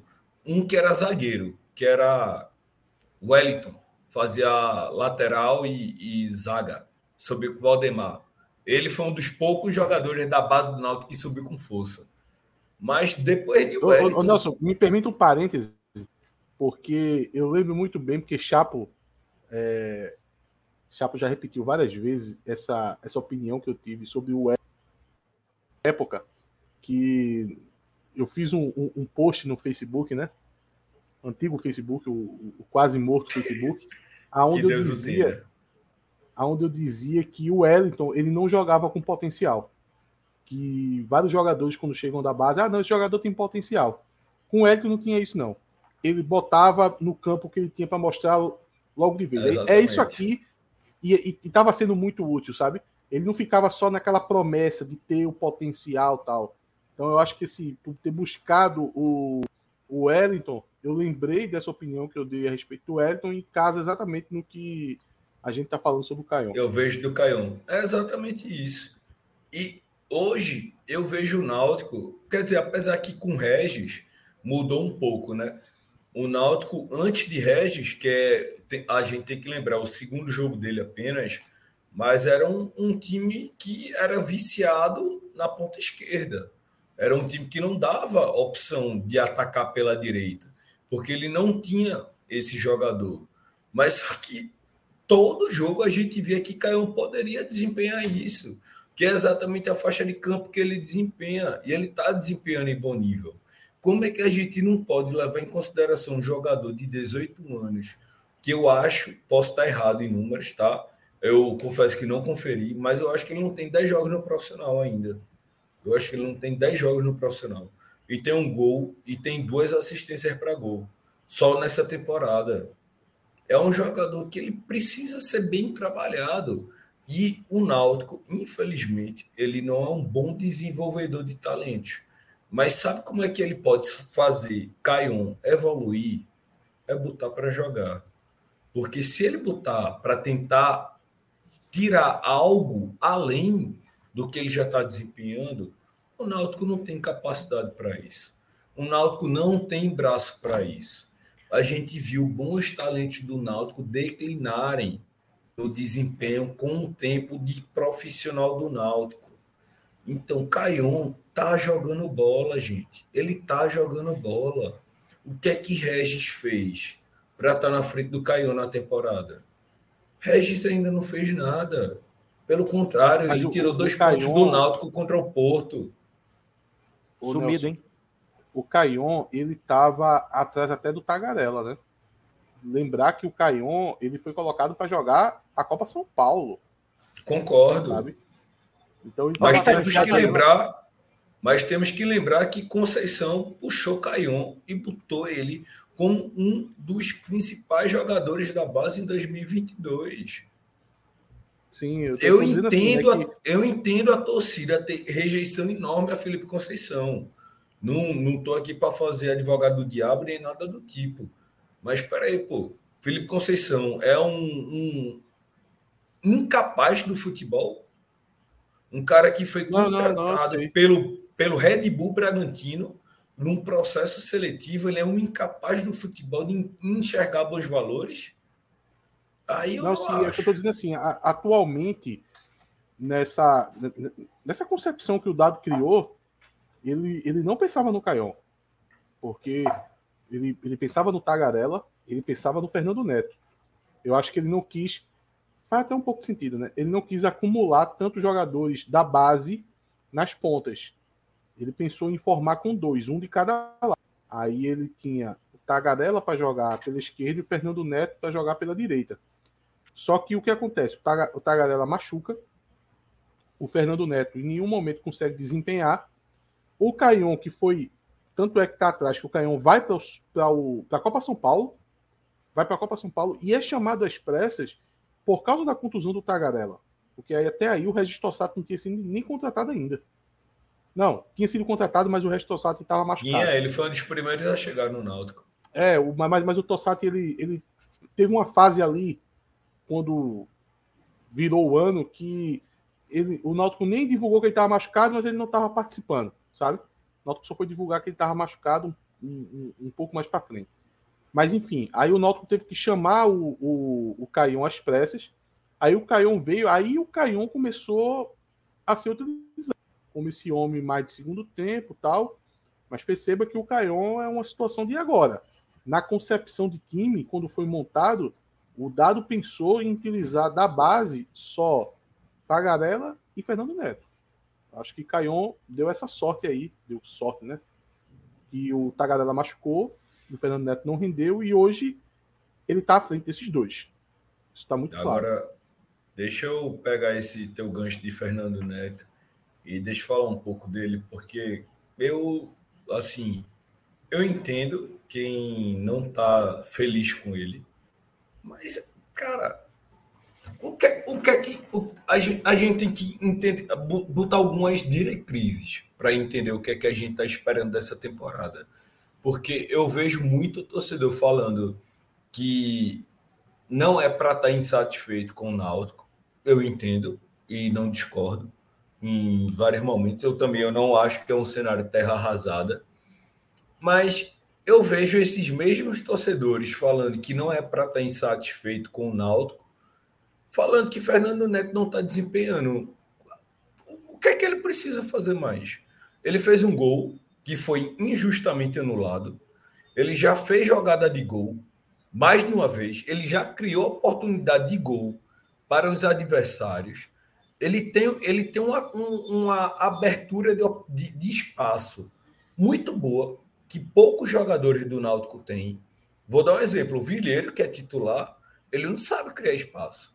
Ou ele ganha na velocidade, ou, ou a gente vai ser desarmado, porque ele é um cara limitado de, de cognitivo. Fernando Neto não, ele, ele sabe criar espaço, ele sabe onde botar a bola, ele sabe chutar. Agora sim, ele é craque? Ele não é. Ele é um jogador que está no primeiro ano profissional. E para o primeiro ano profissional dele, ele é um jogador que eu, eu, particularmente, boto muita ficha nele. Muita ficha mesmo. E ele era meio armador. Ele era meio armador. Está sendo deslocado na ponta agora. A respeito de Fernando Neto, eu tenho toda a paciência do mundo com o jogador da base. E minha paciência está toda disponível para Fernando Neto. Inclusive, eu não faço nenhuma aposta contra o Fernando Neto. Eu, eu não acho que ele é um mau jogador. É, não se trata disso. Tem aí toda a carreira para conseguir desenvolver. É, tá tudo disponível. Só discordo na parte de produção dele com a camisa do Náutico esse ano. Eu acho que ele não produziu o, o suficiente. É, inclusive, na comparação também, eu discordo de você do Polvigeiro. Eu acho que, assim, eu não boto minha mão no fogo que o Polvigeiro vai ser um bom jogador, que vai ser um jogador útil mas eu acho que você consegue tirar as pinceladas que o Paul Vidieiro conseguiu arrumar alguma coisa no Náutico.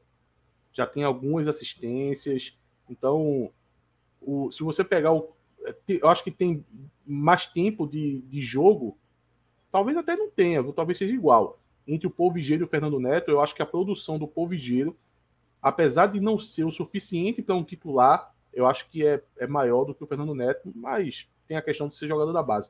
Mas o desempenho do Fernando Neto até aqui não me chama atenção. por exemplo, eu não tenho como comparar com o Caion. Para mim, o Caion ele, ele produziu Caion muito tá superior frente. ao Fernando Neto.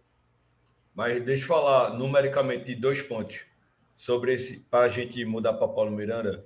O Vidieiro já fez duas vezes mais minutos que Fernando Neto, duas vezes.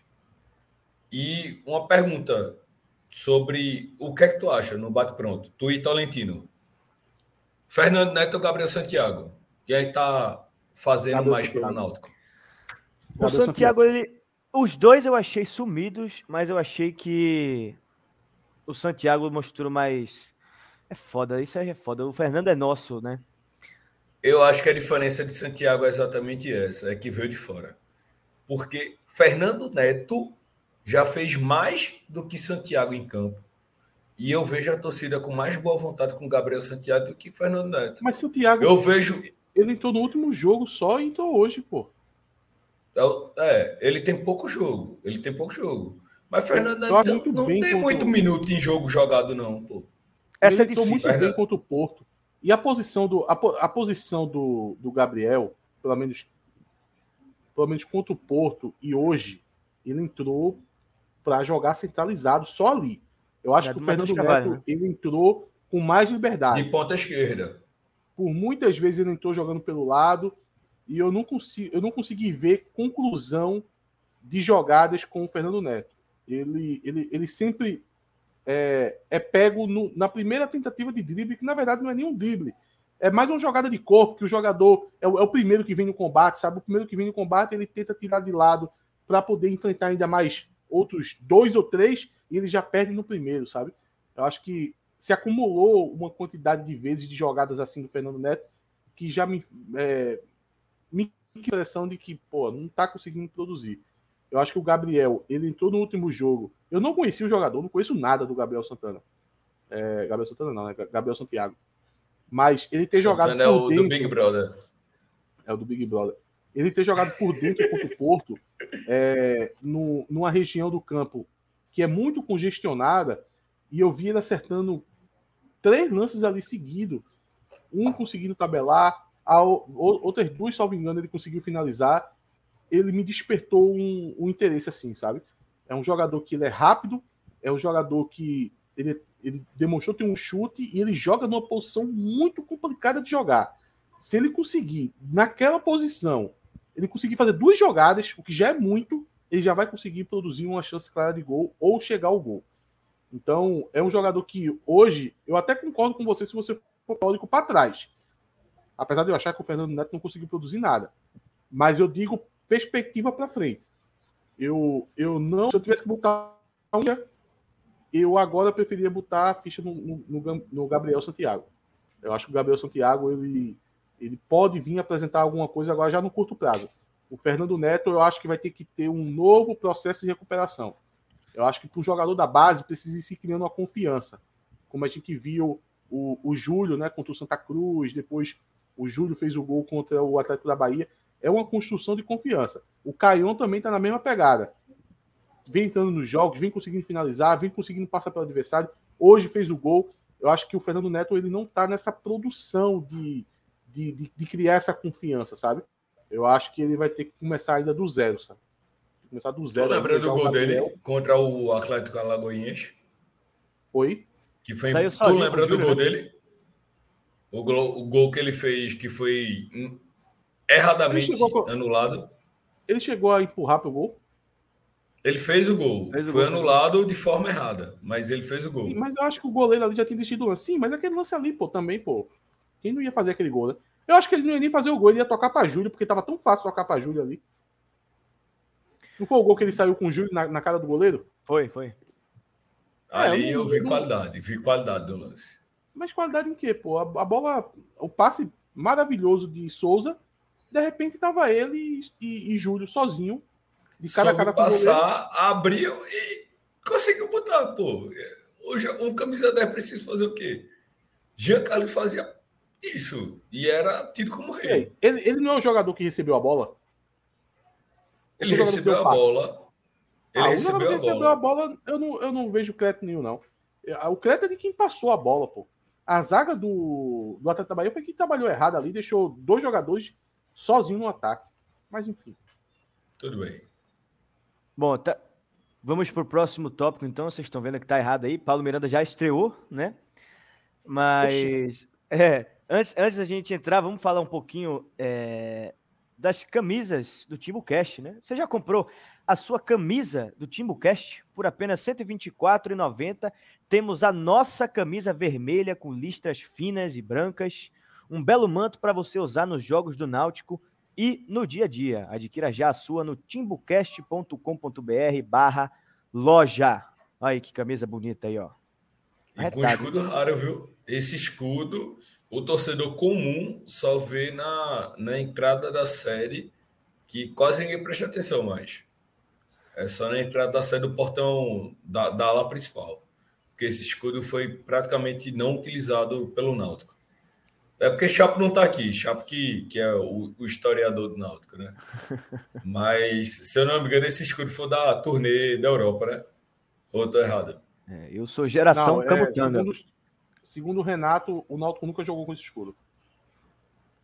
Nem na Europa? Ah, na, eu, eu sei que na entrada da série o escudo que tinha na catraca era esse. Sim, sim. Na entrada o, o Náutico já utilizou esse escudo assim. É, no aparelho e tal, você está colocando aí na entrada tal. Agora, numa camisa, segundo o Renato, nunca usou. É, Renato é, é, um dos maiores colecionadores. Inclusive, amanhã tem evento na, na Timbar. Para quem é colecionador, va, vale a pena a ida. Amanhã no Timbar. Não estava sabendo. O horário, confesso que não sei, mas vai ser um evento para colecionadores alvirrubros. É, o, o próprio Felipe, que ganhou o sorteio de ontem, ele é colecionador também, vai estar lá. Vespa, que é um, um amigo meu de Renato, vai estar lá amanhã também. Botelho, eu não sei se vai, mas Botelho é um dos maiores colecionadores de camisa do Náutico. A, a, promete ser um bom evento. Mas bora falar de Paulo Miranda, que, que jogador, que jogador. Eu, eu no meio do, do, do, nada, assim, ele tirava a bola, eu aplaudia, porque. Porra, antecipava é, tudo, é, é, é, um, é um jogador absurdo. Eu não lembro, eu acho que a última vez que eu vi um zagueiro jogar o que Paulo Miranda jogou hoje, eu acho que deve ter sido 2012 com o Jean Holt. Porque, sério, é um nível muito alto, pô. Jogou muito, tu gosta de Cazuza, muito, Renato? É, tu gosta de Cazuza, Nelson? Claro, eu gosto. Tu gosta daquela música exagerado? eu sou bem Meu irmão. Peraí, pô. A gente tá carente, pô. Deu exagerado aí, velho. O cara foi buscar 2012, pô, Jean Holt. Para é, porra. De eu, antecipação. Eu, eu, gostei, eu gostei da estreia dele, mas, porra. De antecipação. Paulo Miranda não errou nada. Ele não errou nada, pô. Ele não errou nada. Toda antecipação que ele fez, ele acertou. O cara não errou nenhuma antecipação, pô. Isso é um absurdo. Ele não errou antecipação, pô. Pô, ele jogou muito mesmo, pô. Jogou muito. Ele não errou antecipação, pô. Isso não é exagero, não. E você tem que levar em consideração que o meu zagueiro é Anilson, rapaz. Meu zagueiro é Anilson, pô. Meu zagueiro é Anilson. Paulo Miranda não errou antecipação, pô. Eu, eu não lembro. Eu, de verdade. Eu não Olha, lembro do zagueiro nesse, nessa, nesse aproveitamento, não. Deixa eu falar uma coisa. Eu nunca pensei que eu ia ver na minha vida Nelson elogiar PM dessa forma. Então quer dizer que PM vale todos os elogios hoje. PM não, Paulo Miranda. Eu, eu, falo expressamente, Paulo Miranda. PM não. Famoso PM. PM a gente critica sempre. Paulo Miranda não. Paulo Miranda merece elogios.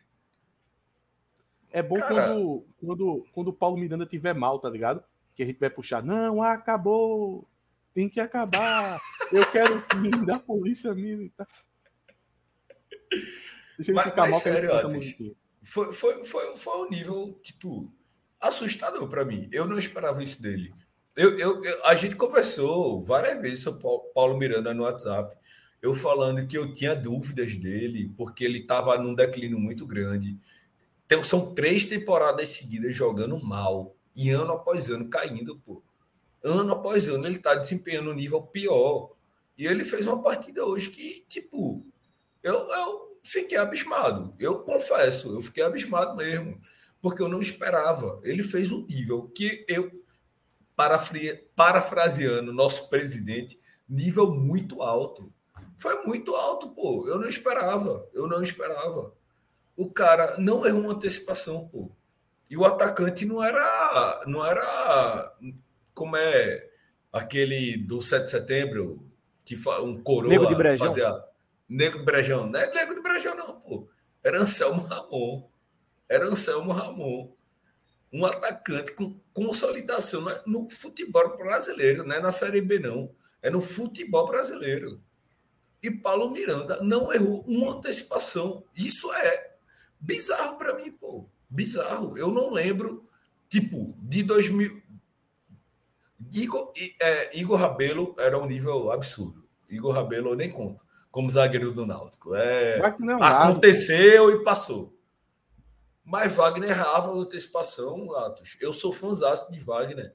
Olha, mas antecipação momento, ele errava, pô. Se eu bem conheço... Paulo Miranda não errou antecipação. Isso é absurdo, Olha, pô. Se eu bem conheço Gregório Freire, do jeito que ele gosta de ser anti, ele tá nesse momento dizendo que lá no gado dizendo que Nelson exagera demais. Tenho certeza, pô. Ele já soltou a corneta no Twitter, não sei se tu viu. Eu vi, ó, e eu não vi. Bora Mas... pro troféu Faça o gancho aí, né? Eu não vou nem acrescentar muita coisa aí, já vou botar Paulo Miranda. Bota o troféu Cook aí. Meu voto é Paulo Miranda. É, eu gostei do jogo de Vigeiro também, tá? Eu sou, eu sou bastante. Apesar de tu pegar no pé dele, né? Eu pego, eu pego, porque ele me irrita muito, muito. É, naquele jogo contra o Retro ali, que a gente, quando a gente tava ganhando de 1 a 0 meu irmão, eu tava ouvindo o jogo no rádio, voltando pra, pra casa, assim, voltando do trabalho. Tava 1 a 0 assim, falei, porra, vamos ganhar, que legal, né? Comecei, acho que era uma sexta-feira, não era? Porra, tava, come... tava começando legal ali o fim de semana. Aí eu liguei aqui a... o Dazon aqui em casa. Porra, no finalzinho, faltava 15 minutos. O Retrô saindo pro jogo. É... E o Náutico tava tendo a oportunidade de matar. E aí, toda vez que a bola chegava pra Polvigeiro, porra, ele começava a fazer uns freestyle, porra, ali no canto esquerdo ali, meu irmão. E eu ficava muito puto. Falei, que, que passa, irmão? Que haces? Pendejo! Era chance clara, porra. Era chance do Náutico matar o retrô todo escancarado, porra. E ele começou a a bola assim, porra, passar o pé por cima assim. Eu, o que esse cara tá fazendo, velho? E aí quem ficou do meu lado foi o Roberto Alves. Um abraço, Roberto Alves aí. Grande Roberto. Acaba bom. Eu sou, bom. me arretei com ele nesse dia aí, pô. Mas hoje ele foi bem. Ele foi o melhor jogador do Náutico. Certas com quem? Com o Vigeiro ou com o Roberto Alves? Porque o Roberto Alves também irrita pra caramba. Né? Meu irmão, Roberto Alves. Ele, Mas ele é necessário. Ele não, tem, ele não tem pudor de se colocar em situação de passar vexame. Ele, ele, no começo do ano, ele tava falando, ele só falava de antes do Ceará. Antes do Ceará. Eu dizia, cara, cuidado, antes do Ceará, ele tem aquele jeitão de boleiro. É para você queimar a língua, porque ele queria no Náutico, né? Não, o Náutico não tem um jogador desse. Moral da história, antes do Ceará fez aquele gol, acho que foi contra o Botafogo da Paraíba, que ele chutou de um corta-luz um toque de calcanhar do, do centroavante, ele chutou a bola, bateu no travessão e foi gol, sabe? Um gol praticamente bonito. Meu amigo Roberto Alves, olha aí, ó, antes do Ceará, moral da história, por causa de um gol. Moral da história, 20 dias depois, do Ceará tá para ser dispensado do Santa Cruz. Agora, todo mundo, assim, quem me acompanha no Twitter já deve ter percebido que eu acho G2 um jogador péssimo, um jogador que a carreira já acabou. Meu irmão, quando eu vi que G2 fez o gol hoje na estreia dele, eu disse: Roberto, ele vai vir falar de G2. Quando eu abro o WhatsApp, só tem lá, G2, ele escrevendo. Eu digo, meu amigo, tu, tu vai mesmo ficar vulnerável a esse ponto para bancar G2. Espera o ano inteiro. Não conseguiu jogar no Brasiliense. Porque, cara, daqui, para daqui a um mês G2 ser dispensado, é dois palitos, porra. Já vi isso acontecer já. Mas o meu troféu Cook, primeiro eu vou fazer duas missões é, para Paulo Miranda, eu não vou votar em Paulo Miranda. Para Paulo Miranda e para Tolentino, viu? Um excelente. Esse troféu Cook, mas como da casa não pode receber o troféu, eu vou dar o troféu Cook para Wagner. Eu acho que já é o terceiro troféu que Wagner é, ganha. ele jogou muito mesmo, velho. Foi bem mesmo. E, outra, e nos, é... cruzamentos, nos cruzamentos eu achei ele bem também, uma coisa que ele estava indo mal. Melhorou isso. Jogo hoje eu achei Só pegar esse gancho de atos e mandar um abraço pro nosso amigo do Tibucast VIP, Diego Gonzalez, que prometeu que Wagner iria falhar hoje. Prometeu.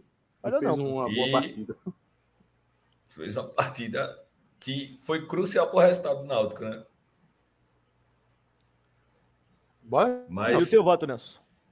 Meu, meu voto, eu acho que eu já dei um spoiler demais sobre meu voto, né? Eu não tenho como não votar em Paulo Miranda. O único defeito dele é são as iniciais do nome amar dele. Amar demais. Amar demais. É, não, é nem amar demais. Amar demais faz bem, mas o, o defeito de Paulo Miranda é apenas as iniciais do nome dele.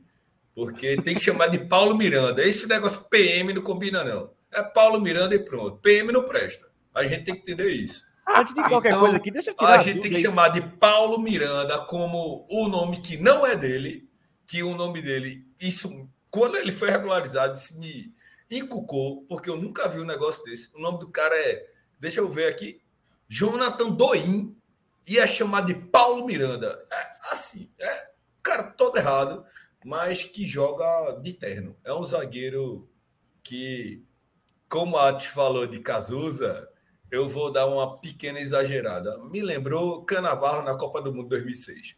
É um zagueiro absurdo. É um zagueiro absurdo. É um zagueiro, é um zagueiro absurdo. É um zagueiro absurdo. Merece o troféu Cook. Bola de ouro. Estreia com maestria. Com maestria. Olha, eu sou acusado de ser exagerado, tá ligado? Jogou demais. Jogou Isso demais. é bom pra caralho. jogou demais, jogou demais. Absurdo, absurdo. A, a, partida dele foi que todo mundo olhou e falou: tem um zaga. Eu tenho zaga. Quem, quem, quem, quem foi pro jogo hoje falou que tinha zagueiro hoje, pô. O cara falou isso mesmo. Tem um zagueiro, tem um zagueiro. Foi isso que aconteceu. Então, tá troféu pouco para ele. Muito bem, troféu deu ruim. Posso começar? Vá, vá, faça, faça. Eu tenho uma menção desonrosa que vai ser para Matheus Cocão, que eu não posso não falar dele nesse momento. Mas o meu deu ruim, eu vai ser tendencioso, não vou negar. Não foi o pior da partida, mas eu acho que foi o que mais prejudicou o Náutico na partida, vai ser para Vitor Ferraz. Porque eu ainda estou querendo entender o que é que Vitor Ferraz tem de tão importante para Dado fazer um esquema só para ele jogar? Porque não tem outro motivo. Não é porque ele é efetivo ali, porque ele faz algo importante defensivo, que ele tem uma construção positiva. Ele está lá pelo nome. Ele está lá pelo nome. Não tem ímpeto físico. Ele. Pô, o gol do CRB foi em cima dele, pô. O, o, o adversário saiu, ganhou dele na carreira, ele abriu os braços para reclamar do zagueiro. Que nem marcando o cara que fez o gol tava, pô. Porque quem estava marcando o cara que fez o gol foi Vitor Ferraz. Então, assim, o cara participou negativamente de um gol. Não fez nada produtivo, ao meu ver, tanto ofensivamente como defensivamente. No jogo contra o Porto, eu ainda falei, Ferraz ainda fez um desarme bom. Um. Eu falei um. Mas hoje eu não consigo falar o que ele fez de bom. De verdade. Gostaria, porque eu gosto dele. Eu acho um cara muito dedicado. É um cara que briga para o Náutico crescer. Ele quer mudar a estrutura do Náutico. Ele quer que o Náutico evolua como clube. Mas, dentro do campo, eu não tenho como não falar essa. Não dar esse deu ruim para ele, não. Meu voto é no camisa 2, eu não vou nem falar muita coisa. Camisa 2, o meu eu... voto no troféu deu ruim. Eu vou, Vai lá, com, eu vou com o Tolentino, eu vou com, com a Nilson. Deixar uma menção honrosa do tamanho do mundo para Dado Cavalcante. Mas desonrosa, vou... né? Desonrosa, desonrosa. É, mas eu vou com, com o Tolentino aí, a Nilson. Muito bem, Dado antes da gente... fez uma partida ruim, ao meu foi, ver. Foi ruim. Ele errou em todos os momentos. Ele pôde tentar melhorar e ele só piorou. Ele só piorou. Mas assim, não é uma queima, eu não quero queimar dado não, tá? Eu acho que dado pode ser o treinador capaz de encerrar um ano no Náutico. É, Rodolfo falou isso no eu não lembro exatamente qual foi o momento, se foi a primeira coletiva, se foi a primeira da pré-temporada, realmente não sei. Mas eu vejo dado com potencial. Agora, ele tem que entender que o Náutico não é o Manchester City, que o Náutico é um time de Série C, que ele não tem um Walker na lateral direita e que ele não tem um Rubem Dias no meio central, apesar que Paulo Miranda chega perto, mas não está nesse nível ainda não. Muito bem, pessoal. Então, alguma coisa mais a é declarar, isso, né? senhores? Ah, eu acho que tá, tá bem entregue. Tá bem entregue, Nelson? Não, tranquilo. É, a gente vai ter um bom jogo, né?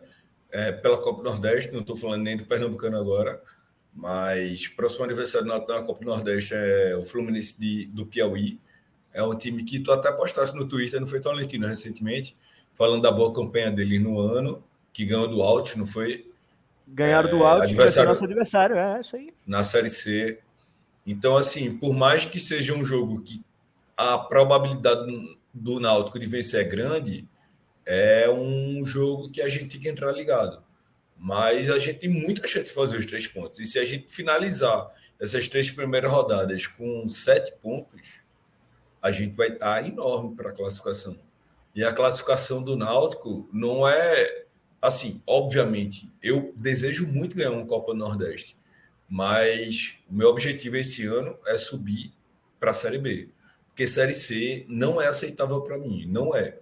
Então, o que é que eu vejo com a classificação do Náutico na Copa do Nordeste para a próxima fase? É uma entrada financeira que vai possibilitar o Náutico contratar pelo menos um camisa 10 para jogar a Série C, porque o orçamento vai permitir isso. Então a gente tem que ter essa métrica de avançar nas Copas para qualificar o elenco. O Náutico já está dando indícios que não tem um camisa 10 confiável. E o objetivo do Náutico é a Série C. A gente quer subir. A gente não quer fazer algo para tá lá e ah, qualquer coisa a gente sobe ano que vem. Não é isso. Série C é chato. É financeiramente péssimo para o Náutico. Então, assim, a gente ainda precisa de alguns, alguns valores no time titular. E, na minha visão, até porque Léo Portela já falou né, que o Náutico estourou o orçamento. Então a gente precisa fazer caixa. E caixa passando, Copa do Brasil e Copa do Nordeste. Por isso que eu estou muito focado nessa Copa do Nordeste. Porque pelo menos é a maior chance da gente subir. Eu sei que o Pernambucano tem uma grande importância esse ano, até porque a, a Copa do Nordeste, a Copa do Brasil, vai ser toda qualificada pelo campeonato estadual. Mas se o Náutico conseguir qualificar ainda na Copa do Nordeste desse ano, vai ter mais orçamento para subir. E um acesso representa mais ou menos uns 10 milhões de reais. Pelo, mais ou menos isso, contando com cota, com valorização de patrocínio, valorização do torcedor, valorização de sócio, valorização de tudo. Então, assim, financeiramente falando, mais importante classificar para a Copa do Brasil ano que vem é subir. Então, vamos tentar classificar essa Copa do Nordeste para ter um elenco qualificado para a Série C e não passar perrengue. Muito bem, senhoras e senhores, Timbucast chegando ao final. Sigam o Timbucast nas redes sociais, Instagram, arroba Timbucast, Twitter, arroba Timbucast, underline CNC, facebook.com barra Timbucast, no TikTok, arroba Timbucast. Agradecemos a sua audiência, o Timbucast volta na próxima segunda-feira com o pré-jogo de Afogados e Náutico pelo Campeonato Pernambucano. Desejo a vocês uma sexta-feira cruel. Boa noite, Atos. Boa noite, Nelson. Valeu. Prazer. Quer dançar, quer dançar, o vai te ensinar. Quer dançar.